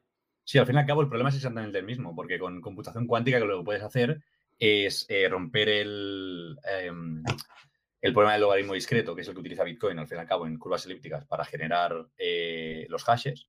Y si lo consigues, podrías encontrar lo que es el valor que crea un hash. O sea, la preimagen de un hash. Con eso puedes romper el protocolo. Em, pero es tan fácil como cambiar la, función de hash que se utiliza. Por una que sea eh, resistente a. Quantum resistance. Exacto, efectivamente. Y al final lo que, tiene, lo que haces es un reorg, que es lo mismo que estábamos hablando antes. Reorganizarías la cadena desde un punto y dirías lo que pasó desde ese punto hacia adelante no cuenta y seguimos por aquí con estos cambios en el protocolo. ¿Habrá gente que lo dejará? Es posible. pero no creo que ese tipo de cosas vaya a hacer que, que la idea o la, la, idea de la comunidad y el, movimiento que se está tirando para la, descentralización gracias a, Bitcoin vaya a morir. Porque es algo que viene de mucho más atrás y que gracias a ello se ha probado que es más que posible. Creo que es uno de esos pods que yo me voy a reescuchar para seguir aprendiendo. muchas gracias, de verdad. ¿eh? Realmente es súper interesante. O sea que. ¿Ha sido interesante para ti? Pues imagínate para mí. A mí, mira, me encanta hablar de ese tipo de cosas. Eh, no sé, es una cosa que reaprendes a, reexplicándolas al final. Porque son tantos pequeños detalles, como hablábamos antes, que. Bueno, tú, estás con la webcam, me estás viendo y, voy poniendo caras de sorpresa porque es que es así. O sea, estoy como en, shock. Eh, bueno, voy a ir a, madurar las transacciones que has generado dentro de mi cabeza, a ver cuántas confirmaciones sacó y, eh, a consolidar todo este conocimiento que, que, has ido trasladando y espero que quien nos haya escuchado, que sé que son muchos que se lo escuchan eso a trozos, te lo decía antes, incluso con la libreta. O sea, hay podcasts que son de libretas y hay podcasts que los puedes escuchar en el coche con, más ligereza. Yo creo que este se puede escuchar perfectamente en el coche, pero un par o tres de veces, o sea, estaríamos hablando de seis horas si te lo escuchas tres veces. harta de mí. Eh, para, sí, bueno, o te van a dar las gracias siempre para haber, eh, por haber entendido eh, qué es lo que pasa cuando le das a enviar a una transacción y, te empiezan a aparecer las confirmaciones. Sergi, para quien no te conociera, ¿dónde te localizan? ¿Dónde te pueden seguir un poco la pista? Ah, fácil es Twitter, eh, es de lo que más utilizo hoy en día. si no, es que en Twitter, Twitter tengo la información de mi web, desde ahí está mi mail, Ah, tengo perfil de um, Stack Exchange en la rama de Bitcoin, donde también respondo algunas preguntas. Mm, lo más fácil es Twitter y normalmente respondo lo que hay. Con lo cual, si alguien tiene preguntas respecto al tema, mm, no tengo ningún tipo de problema con contestarlas. Perfecto. ¿Cómo es tu, Twitter? Uh, SR barra baja G. O sea, Sergi, pero sin E y con una barra baja entre la R y la G.